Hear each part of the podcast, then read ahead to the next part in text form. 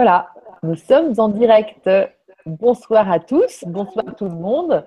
Ravi de vous retrouver depuis hier soir et surtout ravi de vous présenter, pour ceux qui ne connaissent pas encore, mais en tout cas d'introduire mon ami Sébastien. Salut Sébastien Leclerc. Bonsoir tout le monde, bonsoir Lydie. Eh oui, Sébastien Leclerc. Qui est cette personne Qui est cette personne? Moi, j'ai eu la chance de te rencontrer sur Facebook qui m'apporte beaucoup de, belles rencontres comme ça.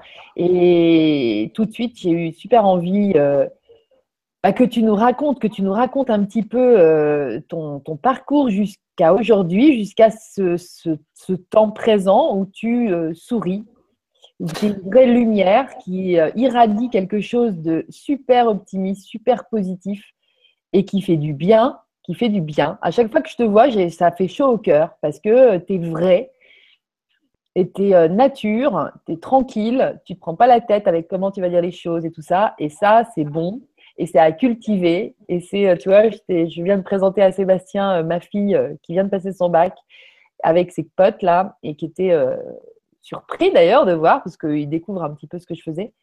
Et, et franchement, c'est des exemples qui vont les tirer vers le haut des gens comme Sébastien. Donc, merci d'avoir accepté mon invitation avec autant de spontanéité. Bah, merci de m'avoir euh, découvert dans l'océan Internet, Facebook et YouTube. Quoi. C'est, euh, bah écoute, on, nous a aidés. Formidable. Mmh.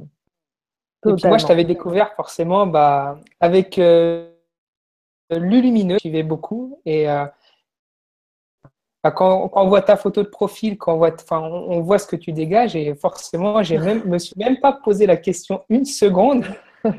Bien sûr, j'ai envie de passer ces deux heures avec toi. C'est formidable. avec moi et avec tous nos amis. Exactement. C'est super. Bon, une bonne soirée en perspective. Donc, en fait, eh ben, écoute, moi, je vais te laisser la parole, Sébastien, puis tu vas nous raconter un petit peu d'où tu viens, où tu vas, qu'est-ce que tu fais et euh, qui tu es, en fait. Alors, qu'est-ce qui te traverse? Raconte. il me traverse des choses. Alors, d'où je viens, ça, je vais pouvoir en parler euh, très facilement. Où je vais, par contre, on va dire que je suis une sorte de guidance intérieure. Donc, je ne serais pas vraiment capable de dire où je vais. Mais par contre, d'où je viens, ça, j'ai des souvenirs. Euh, donc, euh, enfant, je suis né normal, tout allait bien. Les premières années, tout se passe merveilleusement bien. Et j'ai connu, on va dire, des problèmes de santé qui en soi ne sont pas très graves, mais c'était euh, des bronchites à répétition, des choses comme ça. Et mmh. c'était très récurrent. Euh, je n'arrivais pas à éliminer, donc plusieurs fois ma mère m'a retrouvé dans mon lit complètement bleu parce que j'étais en train de mourir, en train de m'étouffer par mes glaires. Donc tu vois à peu près la mmh. chose. Et en fait, la solution qu'on m'avait donnée à l'époque pour soigner ça, c'était de la cortisone. Donc ça, cette fameux, ce fameux mmh. médicament qui m'a fait un peu grossir, grossir, ah, grossir. Ouais, c'est ça. Voilà. Terrible.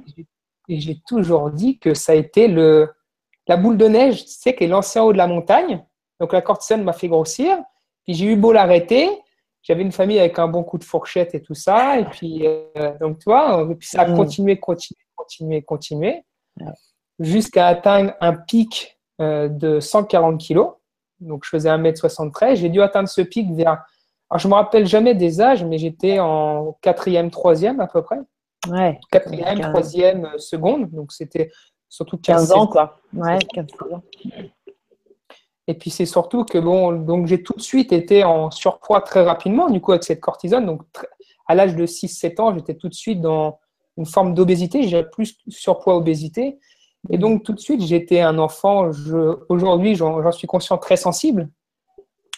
Et bah je vais débarquer dans la vie comme ça, avec le cœur ouvert grand, comme ça, grand énorme. Et d'un seul coup, bah, tu te prends le Tu n'avais même pas besoin de mots, mais le regard des autres, le regard de l'autre enfant conditionné par son père, le jugement, les moqueries et tout ça. Et d'un seul coup, mais tu, quand tu as une certaine sensibilité, tu, tu te refermes, mais quelque chose d'incroyable. Et donc, j'ai passé ma vie à me mettre des, des, à me rendre de plus en plus imperméable à ma sensibilité. Mmh. Et, euh, et donc, forcément, tu, euh, tu, tu, tu, tu, rentres dans cette vie-là, et puis d'un seul coup, tu te dis, mais en fait, le monde est hostile. C'est que l'humain, l'être, est hostile. Ah, parce que tu, les vois, tu, les vois, tous, les regards comme ça. Tu t'en loupes pas. tu les ressens. Je dirais même que pour toutes les personnes qui ont, on va dire, quelque chose qu'il faut qu'ils ne rentrent pas dans une norme. On pourrait mm. parler longtemps de qu'est-ce qu'une norme, hein, bien sûr, mais mm.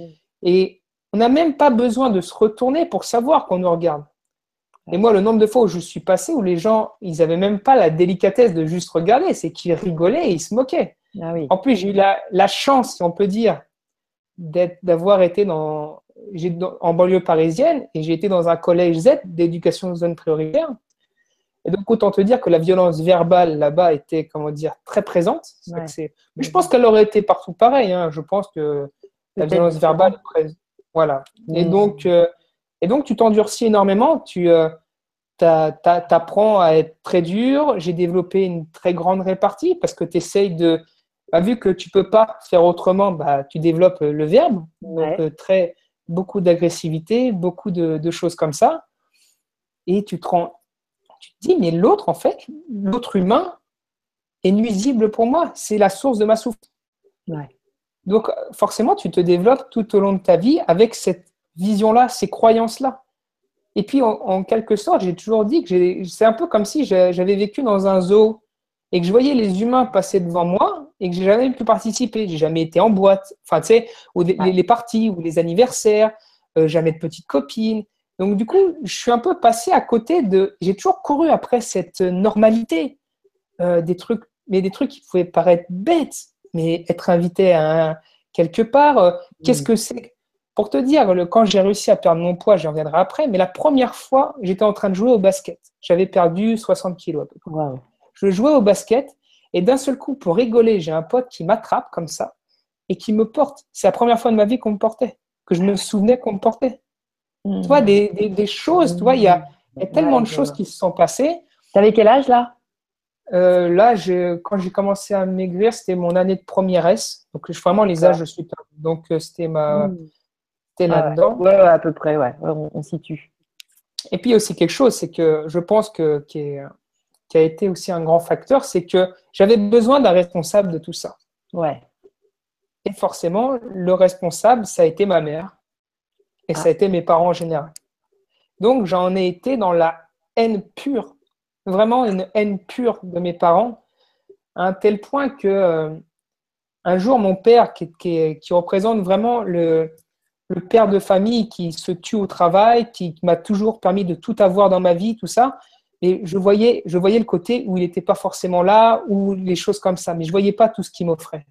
Et un jour, il a enlevé un peu sa carapace de père, de modèle masculin. Il s'était assis à côté de moi parce qu'en fait, je ne vivais à côté de ma famille. Je mangeais plus avec eux, je faisais plus rien avec eux. Ah ouais. Et il s'était posé, il m'avait dit, tu sais, ça me fait de la peine, ça me fait souffrir que quand je rentre le soir, on puisse pas manger ensemble. Et là, il avait tombé l'armure. Une des premières hmm. fois où je le voyais tomber l'armure, et tu sais quel était mon premier réflexe quand j'ai compris qu'il souffrait, ben, j'ai souri. J'ai goûté cette. Et quand, je, et quand je dis aux gens que faire souffrir les gens, j'ai connu ça, faire souffrir les gens, et tu peux te nourrir de ça aussi. Hmm. J'arrivais à me, à, me, à, goûter cette souffrance chez l'autre, et ça me, ça me nourrissait, à, ça nourrissait une haine en moi qui était. Euh, ça, parce que quand tu dis que tu as souri à ton père quand il t'a dit ça, c'était c'était euh, en mode. C'était, mais oui, ça y est, tu souffres. Ça y est, ah tu souffres. Tu vois ce que c'est la souffrance Voilà, tu vois. Et c'était jubilatif, toi, jubilatoire. C'était vraiment quelque chose de. Et donc, j'en ai, j'ai porté aussi la haine sur ma mère. Je pense que c'est celle qui a pris de plus de face parce qu'elle était à la maison. Et donc, mmh. j'ai été extrêmement dur et violent. Et euh, dans tous les sens du terme. Mais la violence verbale pour une mère, c'est une des pires, forcément. Ah et euh, T'as des frères et, sœurs? euh, je, viendrai plus tard à tout ça. Donc oui, j'ai une, petite sœur, mais qui n'est plus de ce monde aujourd'hui. Donc ça a été aussi une, une, une, autre, une autre étape, tu vois ce que je veux dire? qui, qui permet de... Ah et, donc forcément, tu... Euh, je, je, je, crois que je suis arrivé en, à ma visite médicale de troisième, celle que je raconte, la fameuse visite médicale de troisième où on te fait monter sur une balance. Et là, moi, j'ai je ne montais pas sur les balances, hein, tu te doutes bien, tu vois le ah reflet du miroir, tu n'as pas besoin d'avoir un chiffre dessus. Et forcément, tu montes. Et puis là, ces gens-là merveilleux ont eu l'idée d'inventer la balance numérique. Celle où le chiffre, toi, il bouge pas. Tu peux pas jouer avec l'aiguille. Tu sais, Mmh. hein, la fameuse aiguille. Le pied gauche, non. Je Non. monte, je me déshabille en slip, je monte dessus, je vois marqué en, cinq, en- donc en troisième 136 kilos. 136 kilos. Et là, et là c'est comme si d'un seul coup, le monde n'existe plus. Toi, Mmh. C'était vraiment, je- c'est comme une douche froide, un truc. euh, Et en fait, il y avait l'infirmière, ou je sais plus si c'est un docteur, infirmière, peu importe, me demandait combien, combien. Et d'un seul coup, je reprends mes esprits et je dis 136. Elle fait quoi? Puis elle se lève, elle va voir le truc et tout ça, et elle dit, euh, en gros, à 40 ans, t'es mort, quoi. Elle me lâche ça comme ça. Ah ouais, Si tu continues comme ça, à 40 ans, t'es mort. Quoi. Donc forcément, ça résonne un petit peu. D'un Ah seul bah. coup, tu mets un chiffre, tout ça. Donc, du coup, il y a une sorte de face à la réalité. Mmh. Puis ça met un temps, ça met un an, ça mature. Et puis, euh, un an après, pendant les vacances entre la seconde et la première, pendant tout le mois de juillet, je me dis, je fais du sport, je vais, j'y vais. Tu vois, je, la motivation, on y va. Je fais mon sport, mais j'étais tellement jeune, je sais pas, j'avais 16 ans, donc j'essayais de faire ce que je me rappelle même plus ce que j'ai essayé de faire, mais tu vois, j'ai essayé du mieux que j'ai pu. Et puis je rentre des vacances du, du mois de juillet, il se passe quoi? Je monte sa balance, mais pas un gramme en moins. Ah non. Et la dépression, là. tu vois, Ouais. là, tu, tu descends aux enfers. Ah ouais, Et puis il y a les, euh, il faut aller t'acheter des vêtements pour la rentrée. Mmh. Et là, tu te rends compte que tu peux plus t'habiller. Mmh. C'est qu'en pantalon, j'étais monté à du 58, mais ça, c'était il y a 10 ans. Il y a 10 ans, les grandes tailles, c'est plus pareil qu'aujourd'hui. Il y a 10 ans, l'obésité morbide que je voyais, moi, j'avais jamais connu, même à la télé, Ah ou oui, ça. même euh, dans le- dans, dans l'entourage, je voyais des gens qui étaient gros. Et à chaque fois que je voyais des gros, je fais, mais vous êtes des petits joueurs, les mecs. je veux dire, euh, c'est.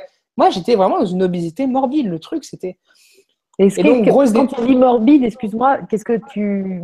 C'est le terme qui est utilisé. En fait, quand tu utilises euh, l'IMC, bon, même si c'est un calcul qui est vraiment très. Ouais. euh, je crois que c'est la taille au carré divisée par le poids, ou je sais plus quoi. Et ça, ça te donne un, un chiffre.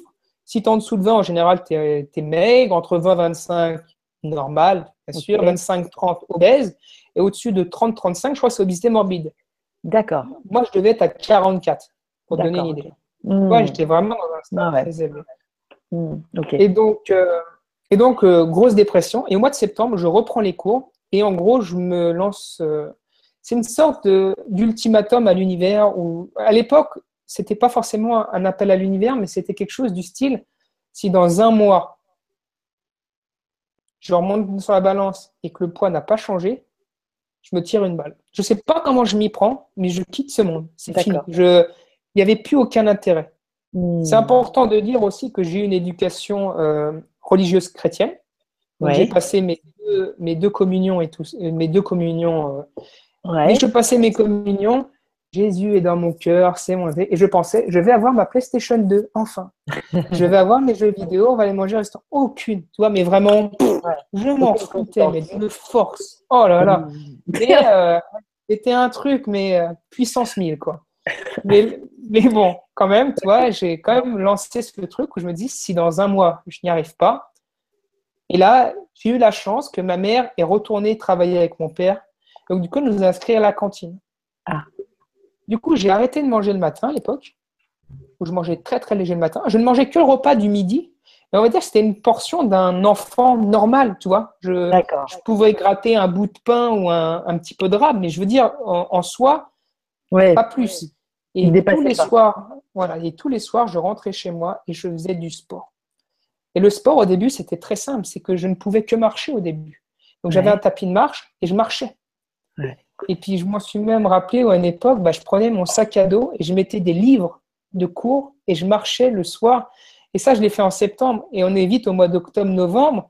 Et j'étais Mmh. dans ma véranda avec ma petite lumière et je marchais sur mon tapis, je sais plus combien de temps, avec des sacs, avec du cours derrière pour. euh, C'était une sorte d'énergie, je ne sais pas d'où elle est, elle est venue, mais c'était l'énergie en fait de, de c'est maintenant ou c'est fini quoi. Ouais, c'est ça. Et donc euh, j'y suis allé et donc en, au mois d'avril j'ai dû descendre sur les vers 75 kilos et tout ça et donc j'ai réussi à, à perdre ça. Et là qu'est-ce qui s'est arrivé en moi? Liberté, c'est bon, toutes mes souffrances sont finies, la belle vie va commencer. Et non, et non, et non. Et non, parce que le chaos, il était intérieur à la base. Parce que mm. toutes les protections que j'ai mis, toutes les croyances, bah, tout ça, ça me bouffait littéralement de l'intérieur. Mais j'en étais toujours pas conscient. Là, j'ai 18 ans. Ah, là, j'ai, là, j'ai 18 ans. Donc, j'ai 18 ans, je suis. Euh, je découvre qu'en fait, euh, j'ai toujours mal. Hmm. J'ai un corps qui fait. J'ai moins 60 kilos, mais j'ai mal encore. Je suis pas heureux. Je suis pas bien. Tu toujours pas bien. Eh non, je dis, mais qu'est-ce qui se passe? Donc, oui, hmm. je suis mieux parce que forcément, je goûte à des nouvelles choses. Donc, je vais pas dire que je suis en dépression. Mais c'est toujours pareil. C'est que. Euh, c'est pas j'avais cette recherche en moi, ce que je n'ai pas dit au début, mais c'est que je, me suis dit quand j'étais dans cette obésité, mais j'ai le droit d'être heureux, j'ai le droit au bonheur, j'ai le droit d'être en paix avec moi-même. Et c'était mm. un peu une quête, un fil conducteur qui m'a amené jusqu'à là aujourd'hui. C'est-à-dire j'ai le droit à ce bonheur, j'ai le droit d'être heureux. J'ai mm. suivi ça et, j'arrivais, donc j'ai perdu mon poids, j'ai dit bah c'est bon, j'y suis arrivé. Et puis là, non. Du coup, tu commences à te poser plein de questions, tu continues à avancer, tout ça. Il y a aussi un truc en parallèle, si tu dis maintenant que j'ai maigri, que je ressemble à quelque chose qui ressemble plus à un mal, eh ben, je vais me venger maintenant. C'est-à-dire? Bah, Vous m'avez tous fait mal, les inconnus, les gens que je ne connais pas. Et donc, je dis, bah, je vais vous faire mal aussi. Donc, j'étais devenu quelqu'un qui attaquait avant d'être attaqué. D'accord.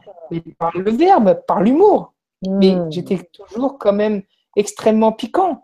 Et forcément, avec cette, euh, toute cette vie, j'avais une répartie très puissante. Je me suis beaucoup intéressé à l'humour et tout ça. Donc, euh, j'ai une très bonne répartie. Ensuite, j'avais étudié tout ce qui était euh, morphopsychologie, la PNL, ah tout ce qui est en rapport avec les gestes. Et donc, du coup, je voyais les failles chez les gens et je pouvais les attaquer dessus au cas où. On ne sait jamais. Parce qu'en fait, j'avais tellement l'habitude d'arriver dans la rue et de me faire attaquer pour aucune bonne raison. Il ne faut, faut, pas oublier que dans, mon, dans, dans ma vision du monde, l'autre était hostile pour moi. Ouais, ça, ça c'était resté ça. C'était hostile. Et un truc qui est resté euh, il y a encore pas si longtemps que ça, c'est que des, après des années où j'avais maigri, si d'un seul coup on était là, on discute, tout allait bien, on était cool, et qu'il y avait des gens qui rigolaient derrière, et je ne sais pas pourquoi ces gens rigolaient, ça me mettait un courant électrique le long de la colonne vertébrale et ça me mmh. glaçait le sang. C'est qu'il y avait des traumas qui étaient peut-être dans les cellules, carrément, tu vois ce que je veux dire Quelque chose qui était ah oui, tout à fait. Donc j'ai mmh. été dans. Donc j'avais des amis avec qui j'ai mais j'étais toujours en train de casser les autres, de, de juger, de me moquer. Toujours, toujours, toujours. Et bien sûr, avec le recul maintenant, ce que je faisais aux autres, c'est bien sûr ce que je faisais en moi-même. Mais à cette époque, je n'étais pas du tout conscient du mental, de tout ça. Que dalle. et donc, et donc j'avançais. Et puis je me suis dit, bon, encore, attends, le physique, je peux encore l'améliorer. Donc je suis parti à fond dans la musculation pour avoir un physique supérieur aux autres et puis pour me protéger aussi vis-à-vis des autres. Parce que le problème, c'est quand la première personne m'a porté la première fois de ma vie, je me suis dit d'un seul coup, ma petite voix dans ma tête, aujourd'hui je l'ai identifiée, mais elle m'a dit, mais t'es faible maintenant. Au basket, on est arrivé, je m'étais pris un coup d'épaule par une fille, ça m'avait poussé. Ah oui. J'étais plus le bloc. Bah oui, J'étais plus ça. Hmm. Et je me suis senti fragile. Puis la petite voix dans ma tête me l'a bien rappelé. Ah bah oui. Fragile. Toi, tu, on te décale. Même une fille, elle te pousse, tu tombes. Ah et puis, tu vois, d'un seul coup, je suis parti à fond dans la musculation. Et j'ai fait toutes les erreurs au monde. C'est que en musculation, on dit fait des prises de masse. Alors j'ai repris 15 kilos. J'ai pas arrêté en lutte permanente avec mon poids depuis que je l'avais perdu. C'est que j'ai fait des effets yo-yo. Donc je suis jamais mmh. monté à plus de 95 kilos, mais tu vois, j'ai quand même continué à remonter, à redescendre. Un cycle infernal. Mmh j'étais à la fac aussi, donc j'ai découvert les joies de la fac et tout ça. Mhm. Et je me rappelle une des premières claques que j'avais eues euh, avec, euh, avec une fille qui m'a. Je lui dis merci infiniment aujourd'hui et je m'excuse infiniment. Je n'ai jamais pu m'excuser pour ce que j'ai fait. Elle avait été amoureuse de moi et je m'étais moqué d'elle dans son dos parce que j'étais pas du tout intéressé. Non, mais quand, je dis, quand les gens ne s'imaginent pas qu'aujourd'hui je suis souriant, je suis joyeux, et quand je dis que j'ai vraiment été dans le côté, on va dire, sombre et vraiment, et qu'on peut s'en nourrir, euh, je sais de quoi je parle. Quand je dis que j'étais des deux côtés du manche, celui qui tape et celui qui reçoit, euh, j'ai vraiment été des deux côtés. Et, euh, et elle m'a dit une fois, donc quand elle avait appris tout ça, elle dit J'ai vu ta véritable nature et ça me dégoûte. Elle n'a pas eu besoin de me frapper ou quoi que ce soit. Ça, déjà, ça a été une résonance en moi énorme. Tu vois, ça, déjà, c'était une sorte de mini-réveil. Après, je me suis hmm. rendormi tout de suite, hein, pour pas s'inquiéter. je me suis rendormi tout de suite et tout ça. Et puis, euh, et, puis euh, ma vie avance, toujours à cette recherche. Donc, euh, je fais du développement personnel à fond, je fais de la musculation à fond, j'arrive à avoir des résultats et tout ça. Puis toujours pareil, pas heureux. Je vais à fond dans les trucs de drague aussi, tu sais, manipulation, machin. Mmh. T'essayes, c'est que des masques que tu mets. Et puis, c'est faux derrière. C'est donc toujours, toujours pas heureux. Mm. je réussis bien dans les études, j'ai un iPhone, j'ai mon Mac, j'ai ma voiture, j'ai tout. Pas heureux. Donc je cherche à l'extérieur, ça marche pas, ça marche pas. Hmm. Puis j'ai une famille, je m'entends pas du tout avec, forcément, parce que j'avais une petite sœur, elle qui n'a jamais eu de problème de poids. Terrible sentiment d'injustice. Injustice. Pourquoi elle, pas moi? Ouais. Une jalousie vis-à-vis de ma sœur.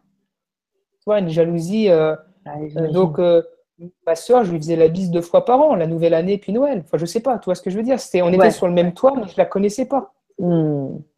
Plus jeune que et, euh, et oui, elle avait, on avait deux ans d'écart. Donc toi, on, était, on, se, on se suivait quand même. Hmm.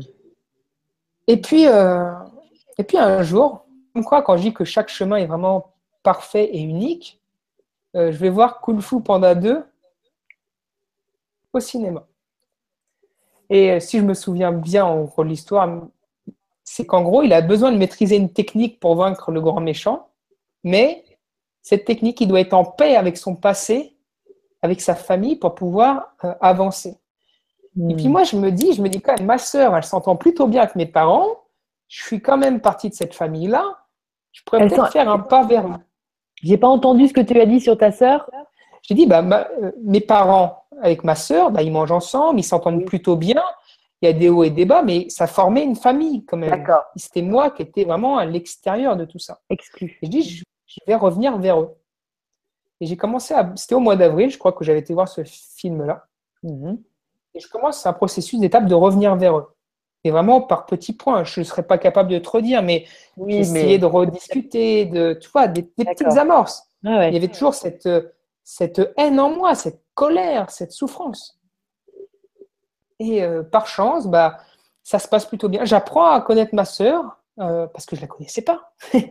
forcément, tu euh, es sur le même toit, donc j'apprends un peu à la connaître et tout ça. Et on passe quasiment les grandes vacances tous ensemble. Et au mois de septembre, accident de moto à 500 mètres de la maison. Je ne la vois plus jamais.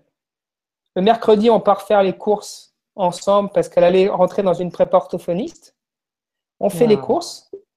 Elle est dans sa chambre, on monte nos affaires dans la chambre. Et je passe devant sa chambre elle me regarde et elle me fait euh, Ça te dit que je t'emmène faire un tour de moto? Et je lui dis non avec un sourire. elle me fait Ah, t'as peur, hein? Parce que c'était un petit modèle, ma soeur, elle faisait 1m55, toi. Donc sur sa moto, elle faisait. Euh, ah oui Et c'est les derniers mots que j'ai entendus de ma soeur, toi. T'as peur. Hein. Et elle est, elle est partie à, euh, à 800 mètres de la maison, le chemin qu'on prenait pour aller à l'école tous les jours. Elle avait 15 équitations derrière. Ça faisait trois ans qu'elle faisait de la moto. Donc, hmm. soleil magnifique, le, le, il n'y avait rien. Je veux dire, c'est, euh, mm. Mm. c'est, là où tu te dis que quand tu es rappelé, tu es rappelé. Hein. Je veux dire, tu glisses Il y a des gens qui sautent, du, du, qui sautent en parachute, le truc ne s'ouvre pas, ils font 2 km de chute, ils tombent, ils sont en vie. Et il y en a qui glissent par terre et ils, se fracassent la nuque euh, chez eux pieds nus. Ça. Au bout d'un moment, je me dis quand tu es appelé, j'ai commencé à me dire quand tu es appelé, tu es appelé. Donc toi, tu donc, vis comment? Eh ben, euh, entre-temps, dans cette évolution-là, je m'étais reconnecté avec une foi, avec euh, une, une, foi euh, en Dieu, une foi hmm. en Dieu, donc quelque chose en dehors de moi qui, donc j'étais dans, dans, la religion, et forcément, comme j'ai les choses, moi j'expérimente vraiment tout en général, et j'y vais à fond. C'est que moi, un protocole, il est appliqué quand je suis à 100%. Si je le fais à 99%, je me dis que le 1% qui reste, c'est peut-être ce qui fait que ça ne marchera pas.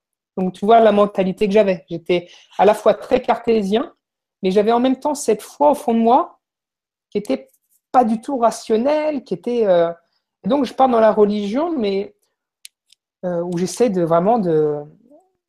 Je pars dans cette religion, on va dire. Euh, le message de Jésus, c'est ce qui vibrait vraiment le plus pour moi. Et donc, donc je vais à fond dans, dans, dans cette religion. Parfois, j'ai quelques j'ai eu quelques phases où, par exemple, j'ai découvert le, Secret, le fameux film. Alors là, j'ai commencé à, dire tout ça. Puis après, je revenais euh, dans la religion. Puis d'un seul coup, il y avait le bouddhisme. Alors, j'allais voir. Oh, désolé, j'ai été voir autre chose. J'étais vraiment aussi un peu dans une espèce de dogme. C'est que je m'excusais d'être parti voir euh, un autre dieu ou un autre. Donc, toi, j'étais vraiment dans, le, dans, ce, truc-là aussi. Mais hmm. n'empêche qu'il y a des graines qui se plantaient en permanence. En permanence, il y a des graines qui. Et donc, quand ma sœur est partie, j'ai dit elle est partie au paradis. Elle a été rappelée.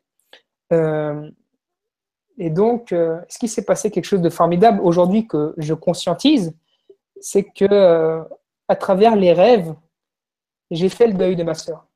Hmm. Dans le sens où ah ouais, mais ah. euh, c'était un rêve qui se déroule et plusieurs rêves. Hein, ça s'est passé sur, sur, plusieurs mois, même des années. Mais elle, a, elle arrivait, par exemple, on, faisait un rêve euh, totalement banal, je sais pas, on était tous les deux assis sur un canapé, et puis dans le rêve, on discutait, je sais pas quoi. Et d'un seul coup, dans le rêve, je faisais, mais t'es morte en fait. Et je courais vers elle et je la serrais dans mes bras et je pleurais. Mais je pleurais. Mais un truc, tu vois, ça, ça nettoyait, quoi. C'était vraiment, je, je, impressionnant. Et c'était, euh, et donc, ouais, elle m'a accompagné au final tout le long. J'en mm. étais pas forcément conscient, mais euh, bah, toujours. Euh, oui, bah, aujourd'hui, tu vois, je, à l'époque, je disais c'est un rêve, toi. Je me disais ah pas euh, celle qui vient me voir et puis que. Hmm. de... À l'époque, à l'époque, c'était. Euh, et puis parfois, je la, je la vois encore. Et là, j'ai fait notamment. Et maintenant, je sais que, par exemple, je sais très bien quand je fais un rêve, fameux rêve ou en cours, et puis on patauge dans la smoule ou, que, ou des trucs comme ça. Je sais identifier un rêve et je sais identifier maintenant les choses où je sais que je suis pas dans un rêve, je sais pas où je suis, je sais pas quelle expérience je fais, parce que ça, c'est quelque chose de, qui est chez moi, c'est que cette spiritualité, je la vis, mais à travers très peu de croyances au final. Donc, je ne sais pas forcément ce que je vis, mais je le vis. Donc, il y a des gens qui vont dire, bah là, c'est médium. Mais je me dis, je ne sais pas. Mais en tout cas, je vis des expériences, tu vois. Donc, un petit peu euh, de, de, projection de conscience, par exemple. Je sais même pas. Tu vois, je ne peux même pas te dire, mais en tout cas, je sais faire la différence. Et là, c'était euh, c'était formidable. Et donc, elle m'accompagne. J'arrive à faire le deuil de ma sœur. On avance très bien. Hmm. Et, euh, et toujours, moi Sébastien. Oui. Je vois euh, qu'il y a Gabriel Sylvain, alors je ne sais pas si c'est Sylvain ou Gabriel, mais en tout cas, qui nous demande si on va faire une période. C'est Gabi, tu le connais? Bon. Oui. Eh ben, Gabi nous demande si on va faire une période de questions plus tard. Tout à fait, Gabi pas de souci, euh, c'est prévu. J'arrive bientôt là. C'était lui qui t'avait écrit le premier message que je te lis parce que c'était très joli. Un grand, merci, un, grand remerciement à Sébastien pour son aide si généreuse envers l'humanité. Ton amour nous fait du bien et on te souhaite bonne continuation. Merci à Lydie pour cette conférence également. Donc merci, on t'embrasse, ah, Gabi. Je t'aime, mon Gabi. Ah, il est formidable. Il est mm. formidable. Mm. Non, non, mais là, j'ai bientôt fini. J'arrive, euh, j'arrive bientôt. Et donc, j'arrive à faire le deuil de ma sœur. En même temps, je me mets à fond dans les études. Parce que d'un seul coup, bah, je me dis, la vie tient un fil. Donc, j'ai peur de la vie. J'ai dit, il faut que ah je passe de, quelqu'un en licence économique euh, qui a 10 de moyenne à major de ma promo. Tu vois, donc j'y vais à fond. la promo Voilà. Et puis, en éco ouais, j'ai une licence économie euh, gestion. D'accord. Et puis, au bout d'un, et puis, au bout d'un moment, euh, un soir, insomnie. Insomnie totale. Donc, les yeux grands comme ça, et puis la tête, tu vois, le truc. Et je me dis, je veux pas, parce que j'allais m'orienter vers un master banque finance et dit, je peux pas faire ça de ma vie. C'est pas possible. C'est juste pas possible. Mm. Et donc je me dis, bah, qu'est-ce que je peux apporter à l'autre? Qu'est-ce que je peux faire? Et d'un seul coup, je me disais, je suis passionné par le sport, par la nutrition, j'ai pas du j'ai quelque chose à apporter aux gens. Je vais guider les gens là-dessus, devenir coach, ça. Et donc je me lance là-dedans. Le problème pour moi, c'est que quand je switch de truc, je peux plus partir sur l'autre voie. Et donc il me restait encore un semestre à faire à la fac. Et c'est là où je me suis dit, heureusement que je l'avais cartonné le premier, parce que le deuxième, c'était très dur. Tout ça pour dire que j'arrête la, je me déscolarise en 2013. D'accord. Et là, j'essaye, je me lance. Je dis, et j'essaye. Et, euh, et, bien sûr, ça traîne, ça traîne. J'arrive pas à lancer parce que je ne suis pas conscient, mais j'ai tellement de peur et de croyances qui me limitent que j'y arrive pas. Mm. Et ça traîne. Je regrossis. Je repars en dépression en 2014. Toi, ça. Ah, c'est des dépressions. À chaque fois dans mes dépressions, j'ai jamais demandé l'aide de personne parce que c'est comme si à chaque fois je sais que j'ai besoin de toucher le fond pour rebondir. Donc c'est jamais des dépressions où je vais dire je vais me tirer une balle. Et je sais que mon humeur, ça va pas. Mais je vois cette lumière tout le temps et j'avance. C'est que dans mes dépressions, je suis conscient que je vais pas bien, je suis conscient, mais j'avance. Et cette petite lumière dans le fond, là, et j'y vais. Et euh, d'un seul coup, bah, j'arrive à reperdre du poids, reprendre confiance en moi et tout ça. J'ai toujours mes connaissances en nutrition, je fais quelques essais, les gens arrivent à perdre du poids, donc je me dis, c'est bon, je vais y aller. Je trouve une formation sur Internet en web marketing vidéo. Et là, en janvier 2015, je commence cette formation. Et en mars 2015, j'ai tous les outils pour me lancer. Les connaissances, le physique, euh, la technique, parce que souvent on est limité par. J'ai tout. Mais hmm. tout, c'est parti. C'est l'autoroute, c'est parti, on est parti. Impossible. Un mur invisible. Ah. Et je me dis, mais qu'est-ce que c'est? Et là, je commence à, regarder à l'intérieur de moi. Je dis, mais en fait, j'ai tellement peur de me lancer sur Internet. Parce qu'à l'époque, je voulais faire des vidéos YouTube. Mais j'ai peur qu'on me juge. J'ai peur qu'on me critique. Euh, il y a toutes les, toutes les peurs qu'on a. J'ai euh, j'avais besoin de validation parce que j'avais pas de diplôme pour ce que je faisais, de reconnaissance, de. Oh et d'un seul coup, je vois tout ce truc-là. Ah, je fais, dis donc. Bah, du coup, je dis, bon, bah, on va enlève les manches et puis on descend à la cave, on va nettoyer, quoi, comme j'ai toujours fait. Et donc, euh, bah, et puis là, bah, tu commences à sortir de ta zone de confort. Bah, J'avais peur du jugement des autres. Bah, tiens, je me suis laissé pousser les cheveux. Parce que des cheveux comme les miens, on ne les laisse pas pousser, on les tond. Alors du coup, bah, je subissais le regard des autres et tout ça, mais du coup, ça me permettait, tu vois, de... de bah, je suis comme ça et, j'avance, tu vois. C'est-à-dire que je faisais limite exprès de me mettre moi-même des bâtons dans la roue. Dans les roues. Euh, le samedi soir, par exemple, j'allais danser dans, dans, un petit bob à Paris avec deux amis qui savent extrêmement bien danser. Et donc, euh, et donc quand tu vas à côté d'eux, tu te dis, euh, qu'est-ce qui se passe Tu vois, tu dis, je vais être le centre d'attention. Et donc, tu vois, je me suis mouillé, j'y suis allé.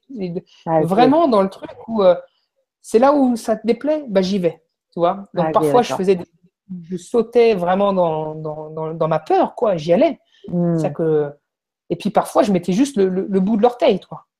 Parfois, ça dépendait de la zone, mais il y a des trucs où c'était impossible, je ne pouvais pas. Hmm. Et puis, euh, donc l'année dernière, en juin, vers, le, vers la même période de l'année dernière, et ben c'est là où on peut dire qu'il y a eu vraiment une sorte de déclenchement, moi, une sorte d'éveil. C'est toute cette accumulation où j'ai commencé, et aujourd'hui, derrière le mot éveil, je ne savais pas trop quoi mettre. Mais aujourd'hui, pour moi, aujourd'hui, dans, dans l'éveil, c'est vraiment prendre conscience de mes pensées et d'arrêter de m'y identifier. Et vraiment de, de voir qu'il y a vraiment euh, un gars qui parle dans ma tête, là, et puis qui me le met à l'envers tout le temps. Tu vois et ça a été vraiment, quand j'ai conscientisé ça, c'est là où il y a eu des choses qui ont commencé vraiment à se libérer, à mettre en place. Parce que d'un seul coup, j'ai commencé. Donc, du coup, un peu tout cet éveil, toutes ces prises de conscience, ça a un an. Donc, c'est tout jeune, c'est tout bébé. Tout jeune. Et, euh, mais bon, tout avant, il y a eu tout un cheminement d'histoires qui ont fait que. Euh, complètement. et puis, c'est ce, que, ce que je disais, c'est que euh, toute ma vie, au final, si tu regardes bien sur 26 euh, ans, je, je, ne me souviens quasiment pas du tout de ma petite enfance. C'est-à-dire qu'avant 6 ans, j'ai quasiment aucun souvenir. Donc maintenant, on va rajouter ça sur 20 ans. sur 20 ans, on va dire que ça fait un an. On va dire que sur, 20, sur 20 ans, j'ai passé 19 ans à pas goûter euh, l'amour qui est en moi. Et j'avais fait une vidéo sur, euh, sur l'amour, justement. Et j'avais, euh, toute ma vie, j'ai cru que l'amour, c'était une petite flaque d'eau qui était juste à mes pieds. Et je disais, toi, ça, c'est l'amour que tu as le droit. C'est l'amour qu'il y a pour toi et c'est l'amour. C'est ça l'amour. Cette petite flaque d'eau à tes pieds, là. Et puis, toi, au début, j'ai commencé à, toi, en travaillant sur moi et ça, puis évidemment, j'ai levé les yeux et j'ai vu un océan. Et j'ai dit, c'est ça l'amour, en fait. Tu vois mm. J'ai levé ça. Et, et, et, je dis que la dernière étape, c'est quand j'ai fermé les yeux et cet océan d'amour, te rendre compte qu'il est aussi en toi. Tu peux t'y connecter. Ah tu vois et, euh, et donc, du coup, après, tu n'as qu'une envie, c'est cet amour, quand tu le retrouves en toi, euh, bah de, de, le transmettre. Et moi, ce que j'ai voulu faire à travers mes vidéos, parce que quand j'ai commencé à vivre cet éveil, j'avais 25 ans et je me disais, OK, et vous êtes où les gens de 25 ans, euh, parce que 35 ans, tout ça, vous êtes où euh, Et euh, des partages d'expérience, non? Parce que bon, ok, les gens, ils, ont, ils sont réalisés, ils sont tout ça, OK, mais vous êtes où là? Parce que là qui. je me suis dit, bah, je vais partager ça, toi. Je vais, bah, je vais avancer, comme je fais toujours, et je vais partager ce. Et j'ai compris aujourd'hui pourquoi les gens ne le faisaient pas forcément, parce que ils ont tendance après à te prendre un modèle, à te dire c'est le chemin à suivre. Et c'est pour ça que tout de suite, j'ai tout de suite mis les choses en clair. C'est que tout ça, c'était que mes expériences c'était absolument que mon chemin et que tu peux essayer de prendre mon chemin, ce ne sera pas le tien. Ça sera... Donc, euh, il y a vraiment l'unicité de, chaque chemin, de chaque expérience. Et la beauté des choses, c'est qu'on peut s'aider en partageant nos expériences pour montrer la, la vie sous différentes facettes qui nous permet d'avancer. Donc ça, c'est quelque chose que, bah, que, tu fais très bien. que tu fais très bien. Et ben voilà. Voilà d'où je viens. Bah, merci beaucoup. C'est une, une, très belle histoire et très puissante aussi. Euh, excuse-moi pour ta sœur parce que j'ai, mais bon, elle doit pas être loin de nous ce soir, je pense. ça, j'en suis sûre. Et bah, c'est très beau en fait, hein, raconter comme ça, c'est ouais, c'est très beau. Et puis c'est, ça, ça, ça, génère euh, beaucoup de, d'espoir. D'ailleurs, tu vois, Sandra euh, nous dit qu'elle se régale. Je suis en totale empathie sur ton histoire, Sébastien. Tu rayonnes. Et euh, donc Sylvia, bonsoir à tous, merci pour cette vibra qui a l'air d'être euh, fort intéressante. Tu es très cher à moi car depuis toute petite, je suis accompagnée par la peur qui me bloque dans pas mal de choses. Donc c'est vrai que ta sœur, c'est hyper impressionnant parce que moi je me souviens euh, quand on a travaillé sur le titre de la, de la vibra, tu m'as vraiment donné plusieurs exemples. Et puis vraiment c'est celui-là qui m'a percuté de la, de la quitter la peur, enfin je ne sais plus exactement, euh, si, de la peur à l'amour véritable, voilà, c'est ça.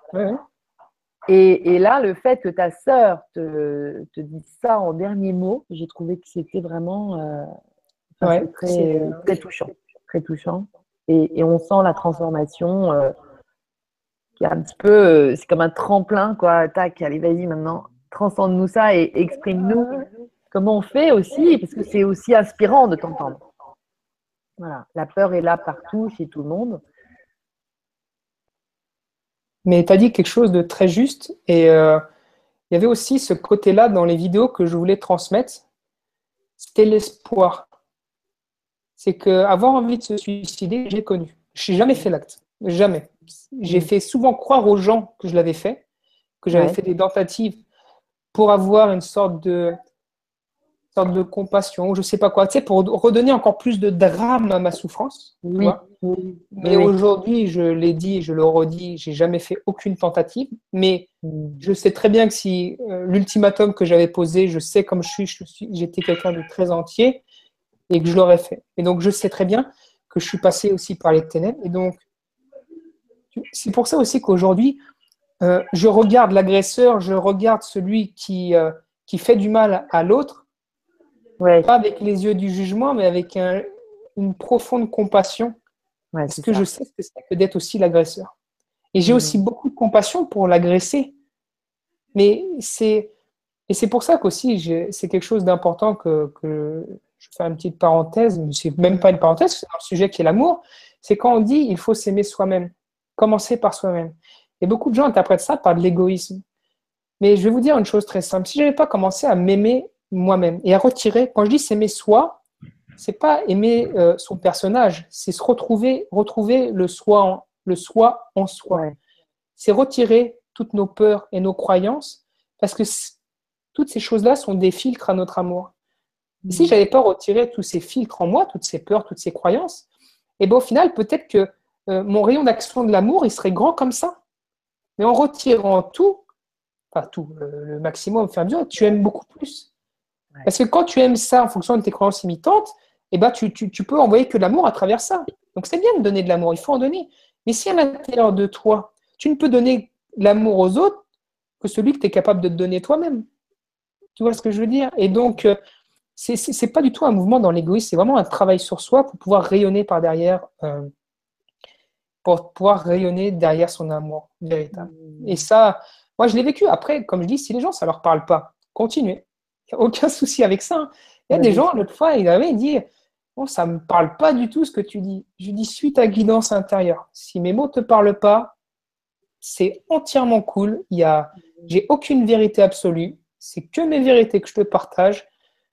Il y a, on est, je pense, des, des, dizaines et des dizaines entre les livres, les trucs. On dit tous la même chose au final avec des expériences et des visions plus ou moins différentes, mais le fond est souvent le même. S'il y a un hmm. autre message qui te parle, vas-y, tu sais. Euh. pas dans la lutte, tu n'es pas dans l'opposition. T'en as terminé avec la dualité? Euh, Est-ce que j'en ai terminé avec la dualité? Comme ça, je te dirais oui. Après, il y a souvent, tu sais, c'est souvent comme ça, c'est que dans la vie, tu avances, tu te dis oui, bah, toi, c'est fait, puis d'un seul coup, bim. Ah, ah bah tiens, bah, cette zone-là n'était pas faite. Et bah hop, tu travailles dessus. C'est-à-dire que je pense qu'au final, c'est un cheminement qui tra... je, ne dis pas ça dure toute la vie parce que j'ai pas envie de créer ça et dire ça durera toute la vie. J'ai pas envie de te dire, je sais pas. Donc j'avance. Et puis dès qu'il y a une résistance en moi, dès que je sens une émotion, quelque chose, bah, je, la, je, la, laisse être. Je regarde d'où elle peut venir. Et puis, puis voilà, quoi. Je veux dire, quand on fait sur l'échelle de ma vie, euh, sur 20 ans, 19 euh, ans d'inconscience et tout ça, un, peu de patience, un peu de compassion envers soi-même, hein, il, y a, il y a plein de choses à. Donc, toi, ça fait qu'un an, mais on peut le faire. Mais il faut continuer à avancer et c'est. Euh, et s'entraider. C'est vraiment ça. C'est que on a tous un message à transmettre. C'est-à-dire que il n'y a pas de gens plus ou moins avancés. C'est peut-être dans un certain domaine, il y a quelqu'un qui est plus avancé. Je sais que le domaine sur lequel je travaille en moi en ce moment, c'est le domaine professionnel. Mm. Parce que j'ai rencontré une femme merveilleuse. Et donc, j'ai envie de construire ma vie avec cette femme. Avant, j'étais chez mes parents. Mm. Et donc, j'ai envie de construire cette vie avec cette femme-là. Mais qui dit construire cette vie avec cette femme-là, c'est euh, donc j'ai envie de vivre avec elle et tout ça. Donc c'est trouver sa place dans la société. Euh, et, longtemps, j'ai nié, j'ai nié le, monde matériel aussi en étant dans ce côté spirituel. Tu vois ce que je veux dire? Oui, tout à fait. Et donc, euh, et donc par exemple, en ce moment, je travaille beaucoup sur moi. Et il y a des choses qui se libèrent énormément sur, euh, sur le monde professionnel. Donc il y a des peurs, il y a des croyances en moi qui me limitent. Et donc je suis en plein travail là-dessus. Hmm on travaille tout le temps. Mais c'est formidable. Oui, on travaille tout le temps. Justement, c'est, moi, c'est aussi euh, une des vidéos qui m'a interpellée. C'est quand tu, tu parlais des, hmm, du rapport à l'argent, en fait. Je ne sais plus exactement. Je sais que tu avais parlé de Lilou Massé, de, tu avais donné cet exemple-là. Et ça m'a beaucoup touchée aussi parce que je pense que voilà, tu fais aussi partie des gens qui sont en train de remettre en, en question, enfin, qui sont en train de sortir peut-être quand même pour, pour euh, mais qui s'empêche pas pour autant de rester dans le système et de, d'avoir de trouver un travail. Mais il y a quelque chose de, dans le rapport à l'argent et du coup dans le rapport à l'autre, je pense que c'est, très l'argent, c'est l'art d'être avec les gens. Enfin, ah, j'aime beaucoup. C'est sympa, ouais. Et du coup, le voilà, il y a quelque chose euh, d'intéressant dans ce que tu dégageais, dans ton, dans ce que, ce que tu exprimais. C'était très intéressant. Tu, tu saurais y revenir un petit peu? Bah, je pourrais totalement y revenir. En France, qu'on vient sur Terre pour jouir de la matière. Mais il y a un piège quand tu jouis de la matière, c'est t'identifier à cette matière-là. C'est qu'il n'y a rien de mal à vouloir gagner un million d'euros, à rouler en Ferrari. Mais si tu t'identifies à cette Ferrari, si tu t'identifies à être un banquier, à être un, à un avocat, à une situation, tout ça, moi, je me suis vite rendu compte que la vie, c'était l'impermanence. Quand il y a ta soeur du jour au lendemain, tu lui dis au revoir, elle ne vient pas, tu comprends. Là, c'est même plus du savoir. Tu vis l'expérience de dire la vie, c'est ça peut partir à tout moment. C'est mm. impermanent. Mm. Donc il y a deux façons. Les bouddhistes, il y a certains bouddhistes quand ils disent que la vie est impermanence et la vie est souffrance. Ils disent ça parce qu'en fait, la vie n'est que changement et que peu importe ce que tu auras, tu le perdras un jour. Que ce mm. soit un objet ou que ce soit un être. Donc il y a deux possibilités à ça il y en a peut-être plusieurs, mais soit tu, tu, te réfugies en haut d'une montagne avec ton bol de riz, puis tu, tu, vis en dehors de tout ça, puisque tu vas tout perdre, ou soit d'un seul coup, bah, tu es dans le moment présent et tu, tu apprécies ce que tu, où tu l'as, en sachant pertinemment que demain, peut-être, tu ne l'auras pas. Donc, au, final, je, je, je pense qu'il y a deux mouvements dans l'univers. C'est un mouvement de création, d'expansion. Donc, euh, dans ça, c'est le mouvement de développement personnel, de création dans la matière, de, tu vois, de, de vivre l'abondance matérielle. Ça bug un peu au niveau du son, Sébastien. Ah. Tu me dis quand. Oui.